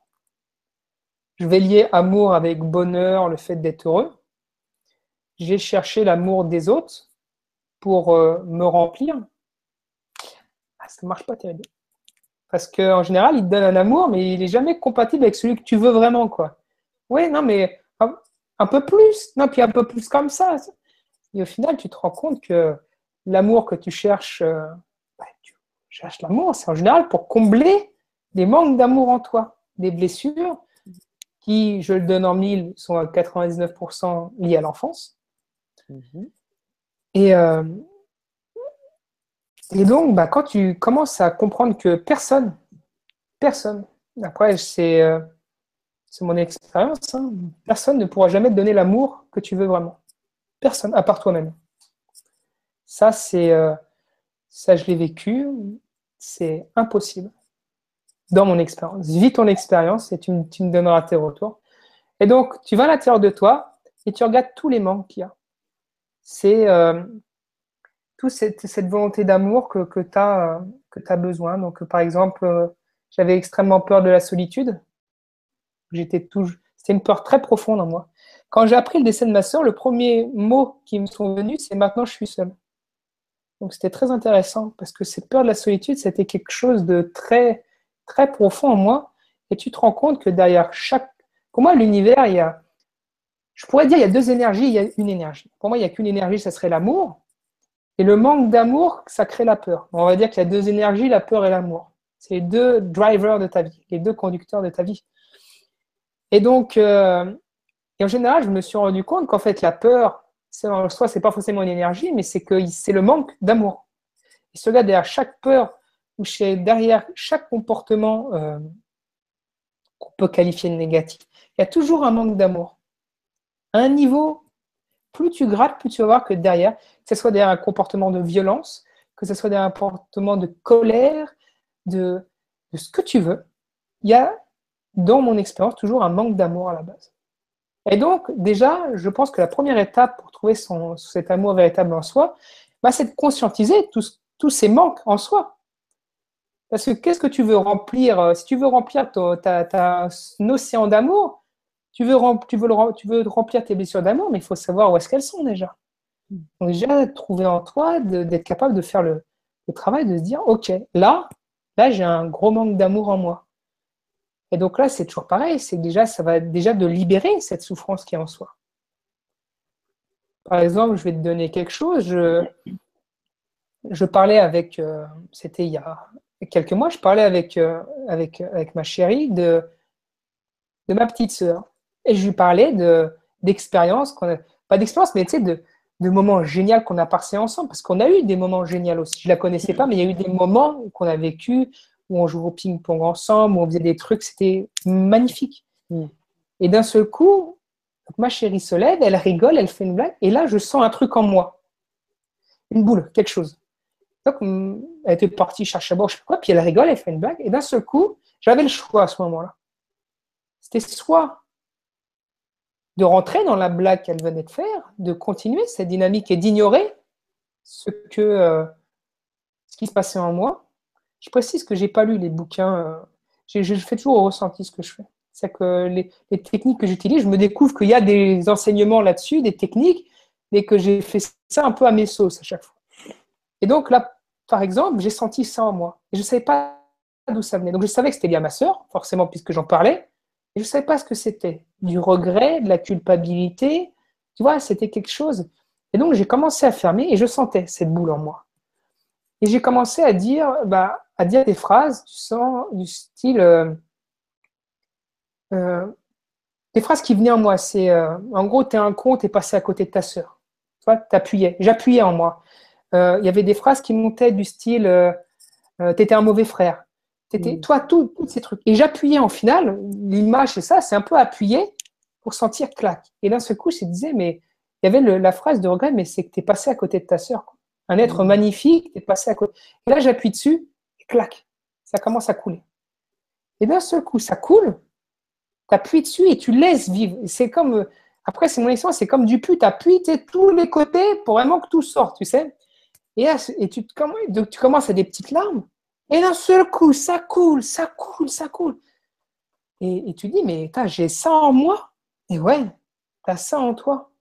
Et mmh. après, bah, quand tu sens que tu laisses le temps que ça doit durer, tu l'accueilles. Après, j'avais la, j'avais la chance d'avoir ma chérie à côté de moi, mais c'est sûr que tu as un repas de famille, c'est pas évident. Donc, euh, mm. tu vois ce que je veux dire, mais tu sais au moins, tu identifies qu'il y a quelque chose à ce moment-là. Et donc, je, je laisse partir jusqu'à temps que les réservoirs des larmes soient à sec, mm-hmm. que tu aies vidé 10, trucs de mouchoir tellement tu te mouches, hein, et, et d'un seul coup, tu, j'avais le sourire, toi, vraiment un sourire sur moi qui commençait. Et puis, euh, puis après, j'ai commencé à mettre du baume sur moi. Donc, euh, un peu une méthode au ponopono, par exemple. Tu vois, à, se pardonner soi-même, hmm. à, s'excuser, à s'envoyer de l'amour, à, dire merci pour ce moment qui vient de se passer, pour cette délivrance. Vraiment être en paix avec euh, soi-même. Et, et je sais qu'il y avait quelque chose de très puissant, un outil. Alors, on m'a dit que c'était une sorte d'hypnose, ou je ne sais plus. Je m'en rappelle plus très bien. Mais quand j'avais une souffrance très profonde en moi, une blessure, donc qui m'empêchait d'atteindre cet amour véritable, bah, c'était par exemple de, conscientiser que cette blessure-là, je sais très bien à quel moment elle est arrivée dans ma vie. C'était cette journée-là quand il s'était passé ça. Ce qui est très simple, c'est que tu fermes les yeux et tu revisualises. Moi, c'était l'enfant l'enfant Sébastien qui était à ce moment-là, dans ce moment-là de sa vie. Et j'arrive avec le Sébastien d'aujourd'hui, puisqu'au final, la notion de temps, on ne va pas en parler, mais bon, c'est très relatif tout ça. Hein. Et donc, j'ai été voir ce Sébastien-là, et je l'ai pris dans mes bras, et j'y ai fait comprendre. J'ai, je, suis passé déjà par une phase de juste d'écoute, de, de le laisser, cet enfant qui avait cette souffrance, parler, se libérer de cette souffrance, de le prendre dans mes bras et lui dire je suis là, quoi. C'est mmh. passé, c'est bon. Je suis un peu l'enfant intérieur, tu sais. Et ce qui est fabuleux, c'est que tu peux faire ça avec euh, la Lydie d'hier ou le Sébastien d'hier qui a eu une souffrance ou un truc. C'est qu'il n'y a pas de notion dans le temps. Il y en a même, il y en a même qui dit où tu vas voir le, toit du futur aussi. C'est qu'il n'y a pas de. Tu peux, tu peux jouer avec tout ça. Ouais, tout à fait. il, y a, il y a vraiment de il y en a qui parlent d'hypnose ou je ne sais plus quoi. Donc, je ne savais pas. Mais en fait, comment je suis arrivé à ça? C'est drôle quand je fabriquais mes outils. C'est que j'avais vu une vidéo d'une nana qui était grosse et qui se voyait petite euh, et qui avait envie d'envoyer que de l'amour. Je venais de découvrir l'Oponopono bah et euh, j'avais découvert aussi autre chose. Et d'un seul coup, j'ai fait tiens, si je mélange les trois, qu'est-ce que ça donne? Et j'ai fait ça sur moi et tu te libères de certaines choses. Donc après, ça, ça a marché pour moi, toi, par exemple, de, technique. Après, c'est peut-être que des gens, bah, il y a des gens qui ont vraiment du mal à visualiser, donc c'est une technique qui ne va pas marcher. Ouais. Ah ouais, ça c'est euh, sûr. Tu vois ce que je veux dire C'est connaître un peu son écologie personnelle, un peu pour un peu savoir ce qui marche avec nous, quoi. Ce qu'on souvent c'est ce qu'on aime bien. Et oui, et oui, c'est pour ça que c'est pour ça que jamais, c'est jamais personne te donnera les. Comme je dis, mais moi, je, tu, tu, viens des questions, mais je, je vais te donner, je, je pourrais jamais te donner la réponse parce que la réponse, elle est en toi. Et le nombre de gens qui sont arrivés, qui m'ont dit qu'est-ce que je fais, et j'aurais pris leurs mains, je leur ai redonné, et je lui ai dit, mais la réponse, elle est en toi. C'est que je peux t'accompagner. Comme, disait Bouddha, je peux t'accompagner à la source, mais je ne peux pas te forcer à y boire. il y a beaucoup de gens qui arrivent et qui me font merci, c'est grâce à toi. Non. C'est toi. Je t'ai peut-être donné un outil. Je t'ai peut-être donné un marteau pour enfoncer ton clou, mais si tu n'avais pas pris le marteau, que tu n'aurais pas enfoncé le clou, eh ben, ça n'aurait pas marché. Et, et je ne suis pas celui qui a, parce que je t'aurais pas passé un marteau, il y en aurait un autre qui t'aurait passé une massue et ça aurait aussi marché. Donc au final, aussi c'est trop cette humilité à avoir aussi, c'est de dire et surtout de se de, conscientiser que c'est aussi grâce à soi-même qu'on le fait. Hmm. C'est que tu peux avoir, tu sais, et ça je m'en suis rendu compte rapidement dans, l'évolution spirituelle, c'est que tu peux lire tous les bouquins. je veux dire, euh, c'est la pratique qui fait la différence tant que tu restes dans ce savoir théorique, tu peux être un grand livre de savoir, mais si tu ne vis pas l'expérience, tu resteras qu'un savant. C'est et, moi, je sais que, toi, récemment, je me, je me suis lancé dans le crudivore frugivore, tu vois, dans cette alimentation vivante. Parce que Thierry Casasnova parlait de cette, parlait d'une certaine manière et ça parlait, ça m'a parlé en moi. Hmm. Qu'est-ce que j'aurais pu faire? Je peux garder ça en termes théoriques. Ben, j'ai fait quoi? J'ai mis en application. Et je mets en application aujourd'hui. J'ai toujours été quelqu'un qui essayait. Depuis tout petit, ma mère me dit Tu étais un enfant merveilleux mais fatigant. Parce que plus on me disait que la limite, elle était là, plus j'allais au-delà de la limite. Donc, depuis tout petit, j'ai ça. C'est ce truc à dire que ça soit ma mère, le président, le pape. Si j'ai décidé d'aller essayer, bah, j'essayerai. Tu peux me dire ce que tu veux. Ma mère me disait, mais, mais là, tu vas avoir une paire de claques si tu fais ça. Et je regardais quand j'étais petit, je disais, je préfère avoir la claque, mais essayer. Donc, tu vois, le, ne pas être facile à mais vraiment, essayer. Je veux dire, ne me croyez pas, n'écoutez absolument pas ce que je, ce que je vous dis, mettez ce que. Essayez, quoi.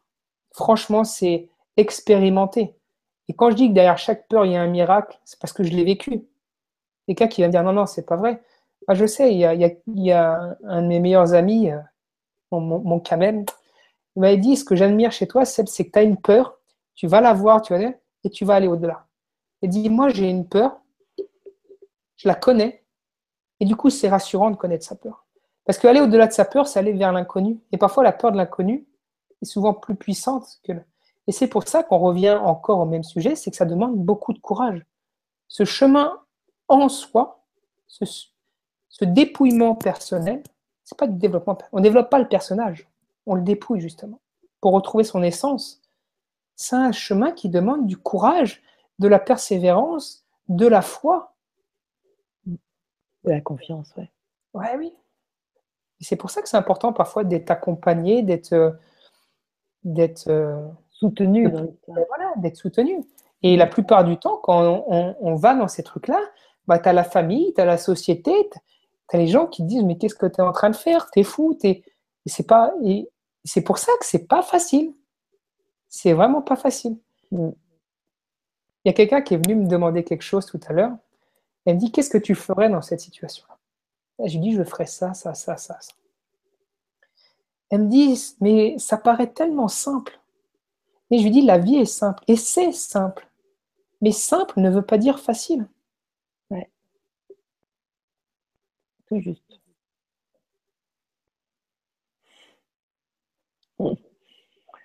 Merci beaucoup. C'est super euh, tout ce que tu nous délivres. C'est si simplement dit aussi. Donc, euh, franchement, euh, t'embrasse, tiens, en cours de route. Ah, j'espère t'embrasser un jour en vrai quand même. Ah, bah oui, on se verra ah, bientôt. Ça, ça C'est sûr. Alors, il y a, justement, il y a Artica partagé Ah, bah, donc c'est Sébastien, c'est ça? Voilà, j'y ai transmis ton bisou, Seb. Comme ah bah, voilà, et eh ben, ça y est. Donc euh, moi je t'en fais un en direct du coup, Sébastien, parce que ça y est, je, je reconnais que tu, tu es passé un petit peu aux idées et on s'est vu. Donc euh, il te dit coucou Seb, toujours un grand plaisir de t'entendre. Penses-tu que c'est que c'est cette vibration qui est à la base de tout ton succès et de cette montée vibratoire de ton être? Alors, je pense que tu devais parler de vibration tout à l'heure. Je me souviens plus forcément. Euh, ouais, je... peut-être euh, cette sorte de vérité intérieure? Ouais, sans euh, doute. Moi, tu sais, j'ai été dans des salons sur Paris, des conférences où des gens m'ont rencontré pour la première fois, où j'ai discuté. Et il y a des gens qui, qui m'ont dit Seb, tu vas être célèbre, tu vas être célèbre, tu vas être célèbre. Et j'aurais dit la chose suivante, j'ai dit, moi je suis ma guidance intérieure je ne sais pas où je vais, je cherche rien. C'est-à-dire que euh, l'autre fois, j'étais sur une conférence sur Paris et la première fois que quelqu'un me reconnaissait dans la rue. Et d'un seul coup, tu sais, moi, je, fais mes vidéos, je vais dans le parc à côté de chez moi, je fais mon petit truc, il y a des gens qui viennent de Paris, je calcule pas. Tu vois ce que mm. je veux dire? C'est que je me rends pas compte. enfin, je me rends pas compte. et d'avoir des retours de gens comme ça, et tu sens tout cet amour, tu vois, tous les retours qu'ils te donnent, parce que tu as beaucoup de retours sur Internet, mais ça reste virtuel. Donc ça touche le cœur, ça touche l'âme. Mm. Mais là, en vrai, tu as ces gens-là qui, qui... Ça touche le corps. Mm. Je, pense que ce qui fait que, ce qui fait que comme tu dis, bah, les gens euh, sont de plus en plus nombreux à me suivre, pour moi, c'est la chose très simple, c'est que il y en a qui est venue me voir, elle m'a vu en vrai, elle me dit, mais j'ai l'impression de te connaître.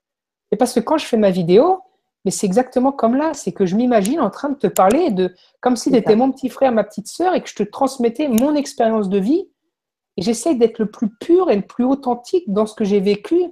Et je ne vais pas t'ignorer la souffrance que j'ai vécue, je ne vais pas ignorer les larmes que j'ai eues, je vais te donner le package entier. Mm. Parce que beaucoup de gens te transmettent la moitié du package, tu vois, et puis ils oublient de te dire, bah voilà, là j'ai galéré, j'ai fait ça, c'était dur. C'est ça. Mais moi, j'essaie de donner l'ensemble de la chose. C'est de dire. Euh, mm. et puis, je vais vous dire quelque chose c'est que quand je me suis lancé aussi dans, sur, sur YouTube, je me suis dit, ça va être comme l'autre est un miroir, comme les retours que je vais avoir. Eh ben, je viens, on va voir si tu es si aligné que ça, Seb. On va voir les choses que tu as à travailler parce que les retours que tu vas avoir, les choses, bah, ça va être des mm. reflets aussi en toi, de choses à avancer. Et donc, ça a été une merveilleuse façon de transmettre mais aussi de recevoir avec les retours des gens. Et ça a un peu été comme une grande thérapie, tu vois ce que je veux dire? C'est-à-dire que moi, je n'ai pas été voir de thérapeute. Pour moi, l'humain en face de moi était un thérapeute avec cet effet miroir. En voyant ce qui me dérangeait chez l'autre, je disais, tiens, bah, c'est en fait, c'est ce qui est en moi. Et donc, en fait, mes thérapies, je les ai fait tout seul, sans être tout seul, parce que j'ai eu besoin d'un parent, d'un ami, d'un inconnu, euh, toi, qui m'a permis de, de quand je voyais l'autre, de retourner la conscience sur moi-même et de regarder en moi. Et du coup, de, voir les blessures et de, de, les laisser être, de les libérer. Parce qu'au final, toutes ces blessures, ces manques d'amour, en général, c'est des, des, choses qu'on bloque comme ça. On nous a, c'est exactement comme le, petit enfant qui, qui, pleure et son père lui met une grande claque dans la. Et on pleure pas. Un garçon. Bah, Ces hmm. larmes-là, il faudra qu'elles sortent. Hein. C'est clair. Parce que tous les mots qui ne sont pas dits se transforment en mots M-A-U-X. Hein Tout à fait. Donc, euh, donc, donc euh, oui, c'est ma vibration, c'est cette vibration intérieure que, que je suis et c'est ce que j'invite tout le monde à faire. Je ne sais pas où elle m'emmène. Je sais euh, approximativement où ça va, tu vois, mais je ne sais pas comment, quand. Mais je suis ça. je suis ouvert à toutes les expériences qui, qui s'amènent. Et c'est vrai que j'ai une vérité en moi où je sais que je sais d'une vérité absolue, je peux pas te dire. Comme j'ai su que euh, j'allais faire une vibra-conférence lors d'une méditation il y a huit mois en arrière, neuf mois, alors que j'avais même pas commencé mes vidéos. J'avais eu cette, ce flash, tu vois, dans une méditation où, où il y avait une vibra-conférence. Et encore une fois, tu vois, je, neuf mois en arrière, j'avais même pas commencé mes vidéos, donc je pouvais pas te dire, ah bah oui, c'est logique, ça va se passer comme ça, comme ça, comme ça. Euh, qu'est-ce que je peux vous partager avec vous je, savais que d'une vérité profonde que la femme avec laquelle je partagerais ma vie il y aurait cette connexion, cette évidence. Et je l'ai eu au moment, hein, je l'ai eu, cette évidence dans mon cœur. Ça s'est activé vraiment très puissant. C'est des vérités que j'ai au fond de moi. Je sais que l'avenir euh, sera abondant pour moi, sera abondant pour beaucoup de gens. Mais aujourd'hui, on est dans une phase de transition. Euh, je sais que le monde de demain, je suis déjà en train de le vivre aujourd'hui. Je le sais. Et, euh, et j'essaie de le transmettre aux gens, de montrer que c'est possible, que même si tout s'écroule autour de nous, il y a des endroits où ça pousse et ça pousse de manière merveilleuse. Donc j'ai des vérités en moi. Je suis incapable de t'expliquer le comment du pourquoi. C'est des trucs comme ça, c'est des guidances intérieures. Je suis ça. Il n'y a aucune cohérence. Tu sais, euh, si tu le fies aux normes de la société, des gens qui t'entourent, euh, il n'y a rien. Donc c'est pour ça qu'encore cette foi absolue, ce lâcher prise absolu, c'est aussi la source de tout ça, c'est de se dire, tu vois, la conférence, là, je me suis pas dit, oh là là, que, qu'est-ce... Non, j'ai rien préparé et je, ne me vois pas préparer. J'ai essayé de préparer des vidéos, ça n'a pas été terrible. Hein. je laisse les choses qui m'arrivent telles qu'elles arrivent. Je, me laisse guider. Je... Bravo. Tu laisses la vie être. Exactement.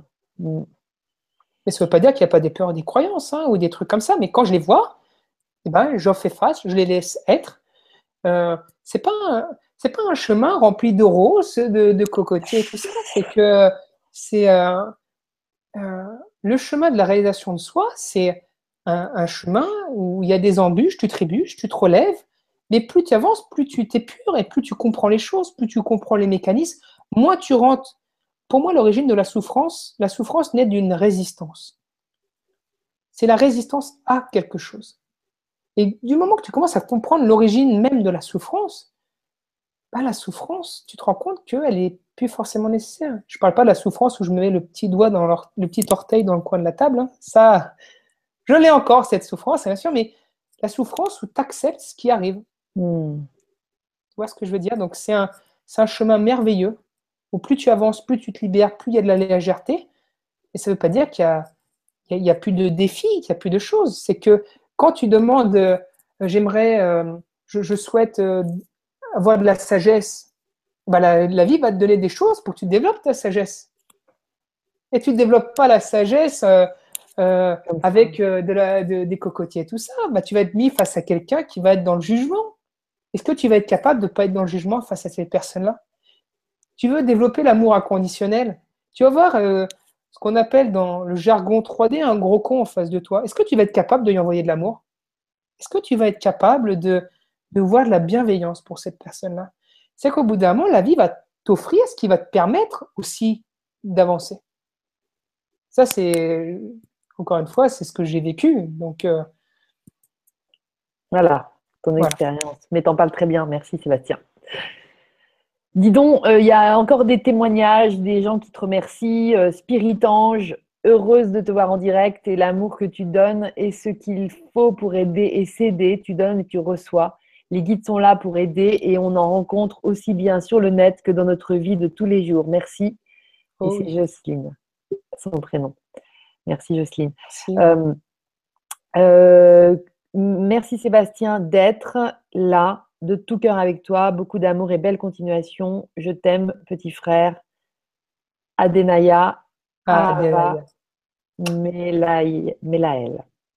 Oui, c'est Céline, euh, Christelle qui te confirme qu'elle est complètement d'accord avec toi concernant Lilou, une femme authentique qui distribue ses expériences pour partager des. Savoir quelle est cette Christelle-là. Ah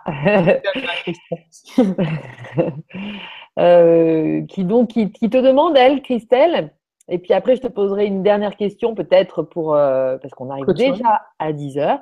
Et, et, en fait, Christelle euh, te pose une question. Elle te dit si tu avais un livre à citer de tous ceux que tu as lus, donc que tu nous as évoqué aussi comme tes compagnons un petit peu ou des choses qui t'ont. Mmh. Quel, quel, quel, est celui qui, le, qui a le plus résonné en toi? Merci Sébastien de toutes tes partages d'expérience, de tout ce que tu offres généreusement. Alors, euh, c'est une question qui est très dure à répondre parce qu'à chaque étape de mon cheminement, il y a eu un livre qui a permis de passer une étape.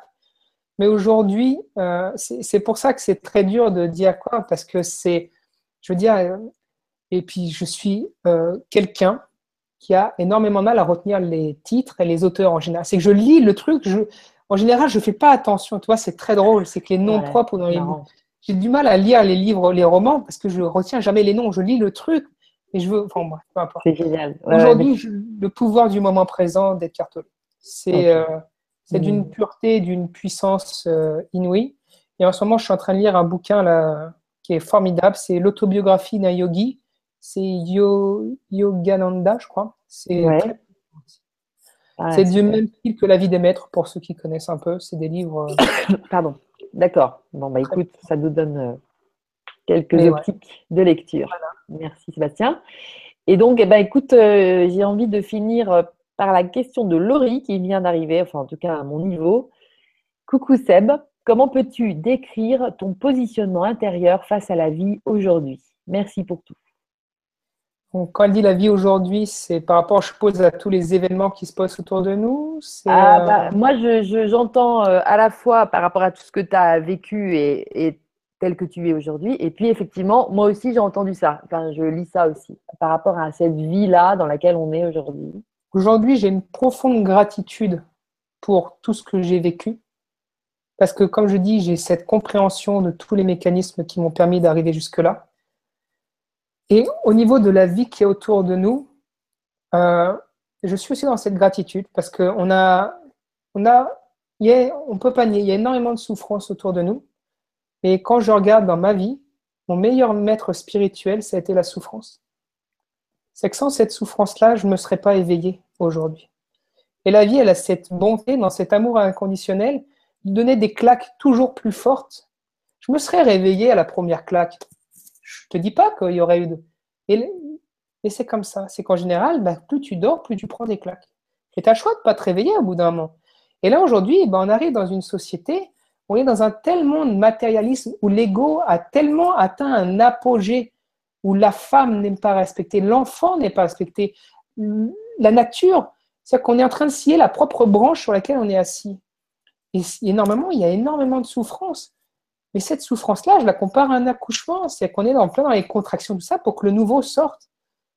Et, euh, et donc, je suis dans la. Je sais que c'est le processus qui doit être tel qu'il est. Je ne rentre pas en résistance. À une époque, je vois, il y a des gens qui essaient de retenir l'ancien monde pour pas qu'il tombe, mais ouais tu peux passer ton énergie ou tu peux passer ton énergie à arroser le nouveau. C'est que euh, je suis dans, je, prie pour la paix dans le monde tous les jours. Je suis dans cette gratitude pour que chaque, chaque humain sur Terre soit heureux et béni. Ça, c'est quelque chose que je fais tous les jours. Donc j'envoie cette énergie. Mais je sais très bien que quand tu souhaites à quelqu'un d'être heureux, bah, pour qu'il se rende compte de ce qu'il a à l'intérieur de lui, bah, il faut qu'il se prenne peut-être des claques à l'extérieur. Donc c'est ça qui est ambigu. Tu vois ce que je veux dire? C'est que donc le monde, il est tel qu'il est aujourd'hui, mais pour moi, c'est dans un cheminement logique. On atteint un, paroxysme dans le matérialisme.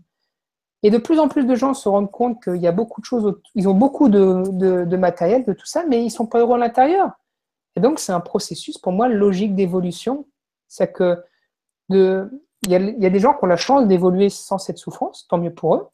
Et c'est le, vecteur, je pense, de 98% des gens. C'est que pour s'éveiller, ils ont besoin de souffrir. Et donc, c'est, dire, c'est un mal pour un bien, si je peux, parler comme ça. Donc, euh, ça ne m'empêche pas d'être présent pour les autres, pour d'être. Mais euh, tu sais, c'est comme la fameuse fable, et je finirai là-dessus. C'est, euh, il y a un papillon où il y a un trou, non pas un papillon, mais une chrysalide où il y a un trou pour que le papillon sorte. Et puis, il y a un humain, dans son extrême bonté, il arrive avec un couteau, puis il ouvre la chrysalide pour que le papillon sorte, parce qu'il voyait bien que le papillon galérait. Puis, le papillon, il sort de là, il est tellement chétif, il a les ailes qui sont pliées que bah, le papillon, il meurt. Et en fait, cette métaphore est d'en dire, c'est que dans ces moments de souffrance et tout ça, c'est souvent très pénible, justement, quand c'est ta famille proche, des amis ou même des inconnus que tu vois souffrir. Mais il y a un cheminement derrière. C'est que c'est un chemin qui leur permettront un jour de se lever et de marcher. Et moi, tu m'aurais retiré cette souffrance, je ne sais pas où je serais aujourd'hui. Donc, euh, Arrose le, arrose le monde de ton amour, de ta bienveillance, de tes prières. Arrose toi-même ton jardin intérieur. Continue cette épuration intérieure. Et de toute façon, c'est en train de le montrer avec le champ quantique en science et tout ça. Nous sommes tous des êtres interconnectés. Et chaque travail que chacun réalise à l'intérieur de soi et y arrive augmente les potentialités que les autres y arrivent. C'est l'histoire, je crois, des 100 singes ou un truc comme ça. c'est c'est pour ça que c'est tout sauf égoïste de travailler sur soi. Quand tu sais qu'on est tous interconnectés. Voilà, bravo. Et qu'il y a même ce 1%, si 1%, alors il y en a qui disent c'est racine carrée de 1%, va de la population euh, change voilà, eh ben, ça fait shifter tout le monde. Donc, euh, c'est un basculement.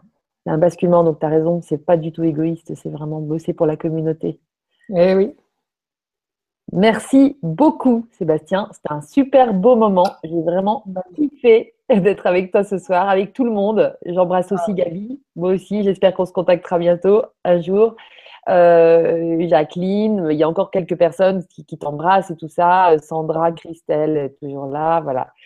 Je vais te laisser le, mot de la fin et puis, euh, puis, on, et puis je, te, je te fais un gros bisou et je te remercie beaucoup encore et puis à très bientôt, j'espère on fera peut-être une libre ou deux séances comme ça, parce que c'était agréable.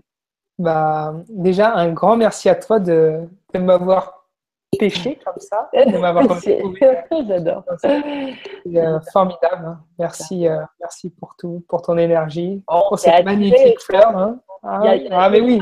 Ah oui. Ah, il y a de la dans l'air. Ah, c'est sûr. Donc, merci, euh, merci à toi. C'est formidable. J'ai passé un moment exquis. C'est Merci à tous les gens qui sont venus, qui ont posé des questions et tout ça. Je remarque qu'il y a beaucoup de femmes, donc les hommes, il faudrait se réveiller un petit peu. Merci Gabi d'avoir été présent. C'est, euh, donc j'encourage aux peu d'hommes qui sont là de, se reconnecter avec leur intérieur. Parce que notre intérieur, c'est souvent notre féminin, on parle de notre féminin. Et je peux vous dire que depuis que je me suis reconnecté avec ma sensibilité, avec, parce que j'ai été quelqu'un de très macho, je finirai là-dessus, eh ben, depuis que je me suis reconnecté à ça, c'est incroyable les changements dans ma vie. Accepter de, ce qui, de, de, voir ce qui se passe en nous sans le juger, en le laissant être tel qu'il est. Derrière chaque peur, il y a un miracle. Donc, euh, ça vaut peut-être le coup de mettre un peu de courage et d'y aller, de se lancer. C'est euh, le jeu en vaut la chandelle. Ne me croyez pas, faites-le, expérimentez. Voilà, je vous aime. Bonne soirée à tous.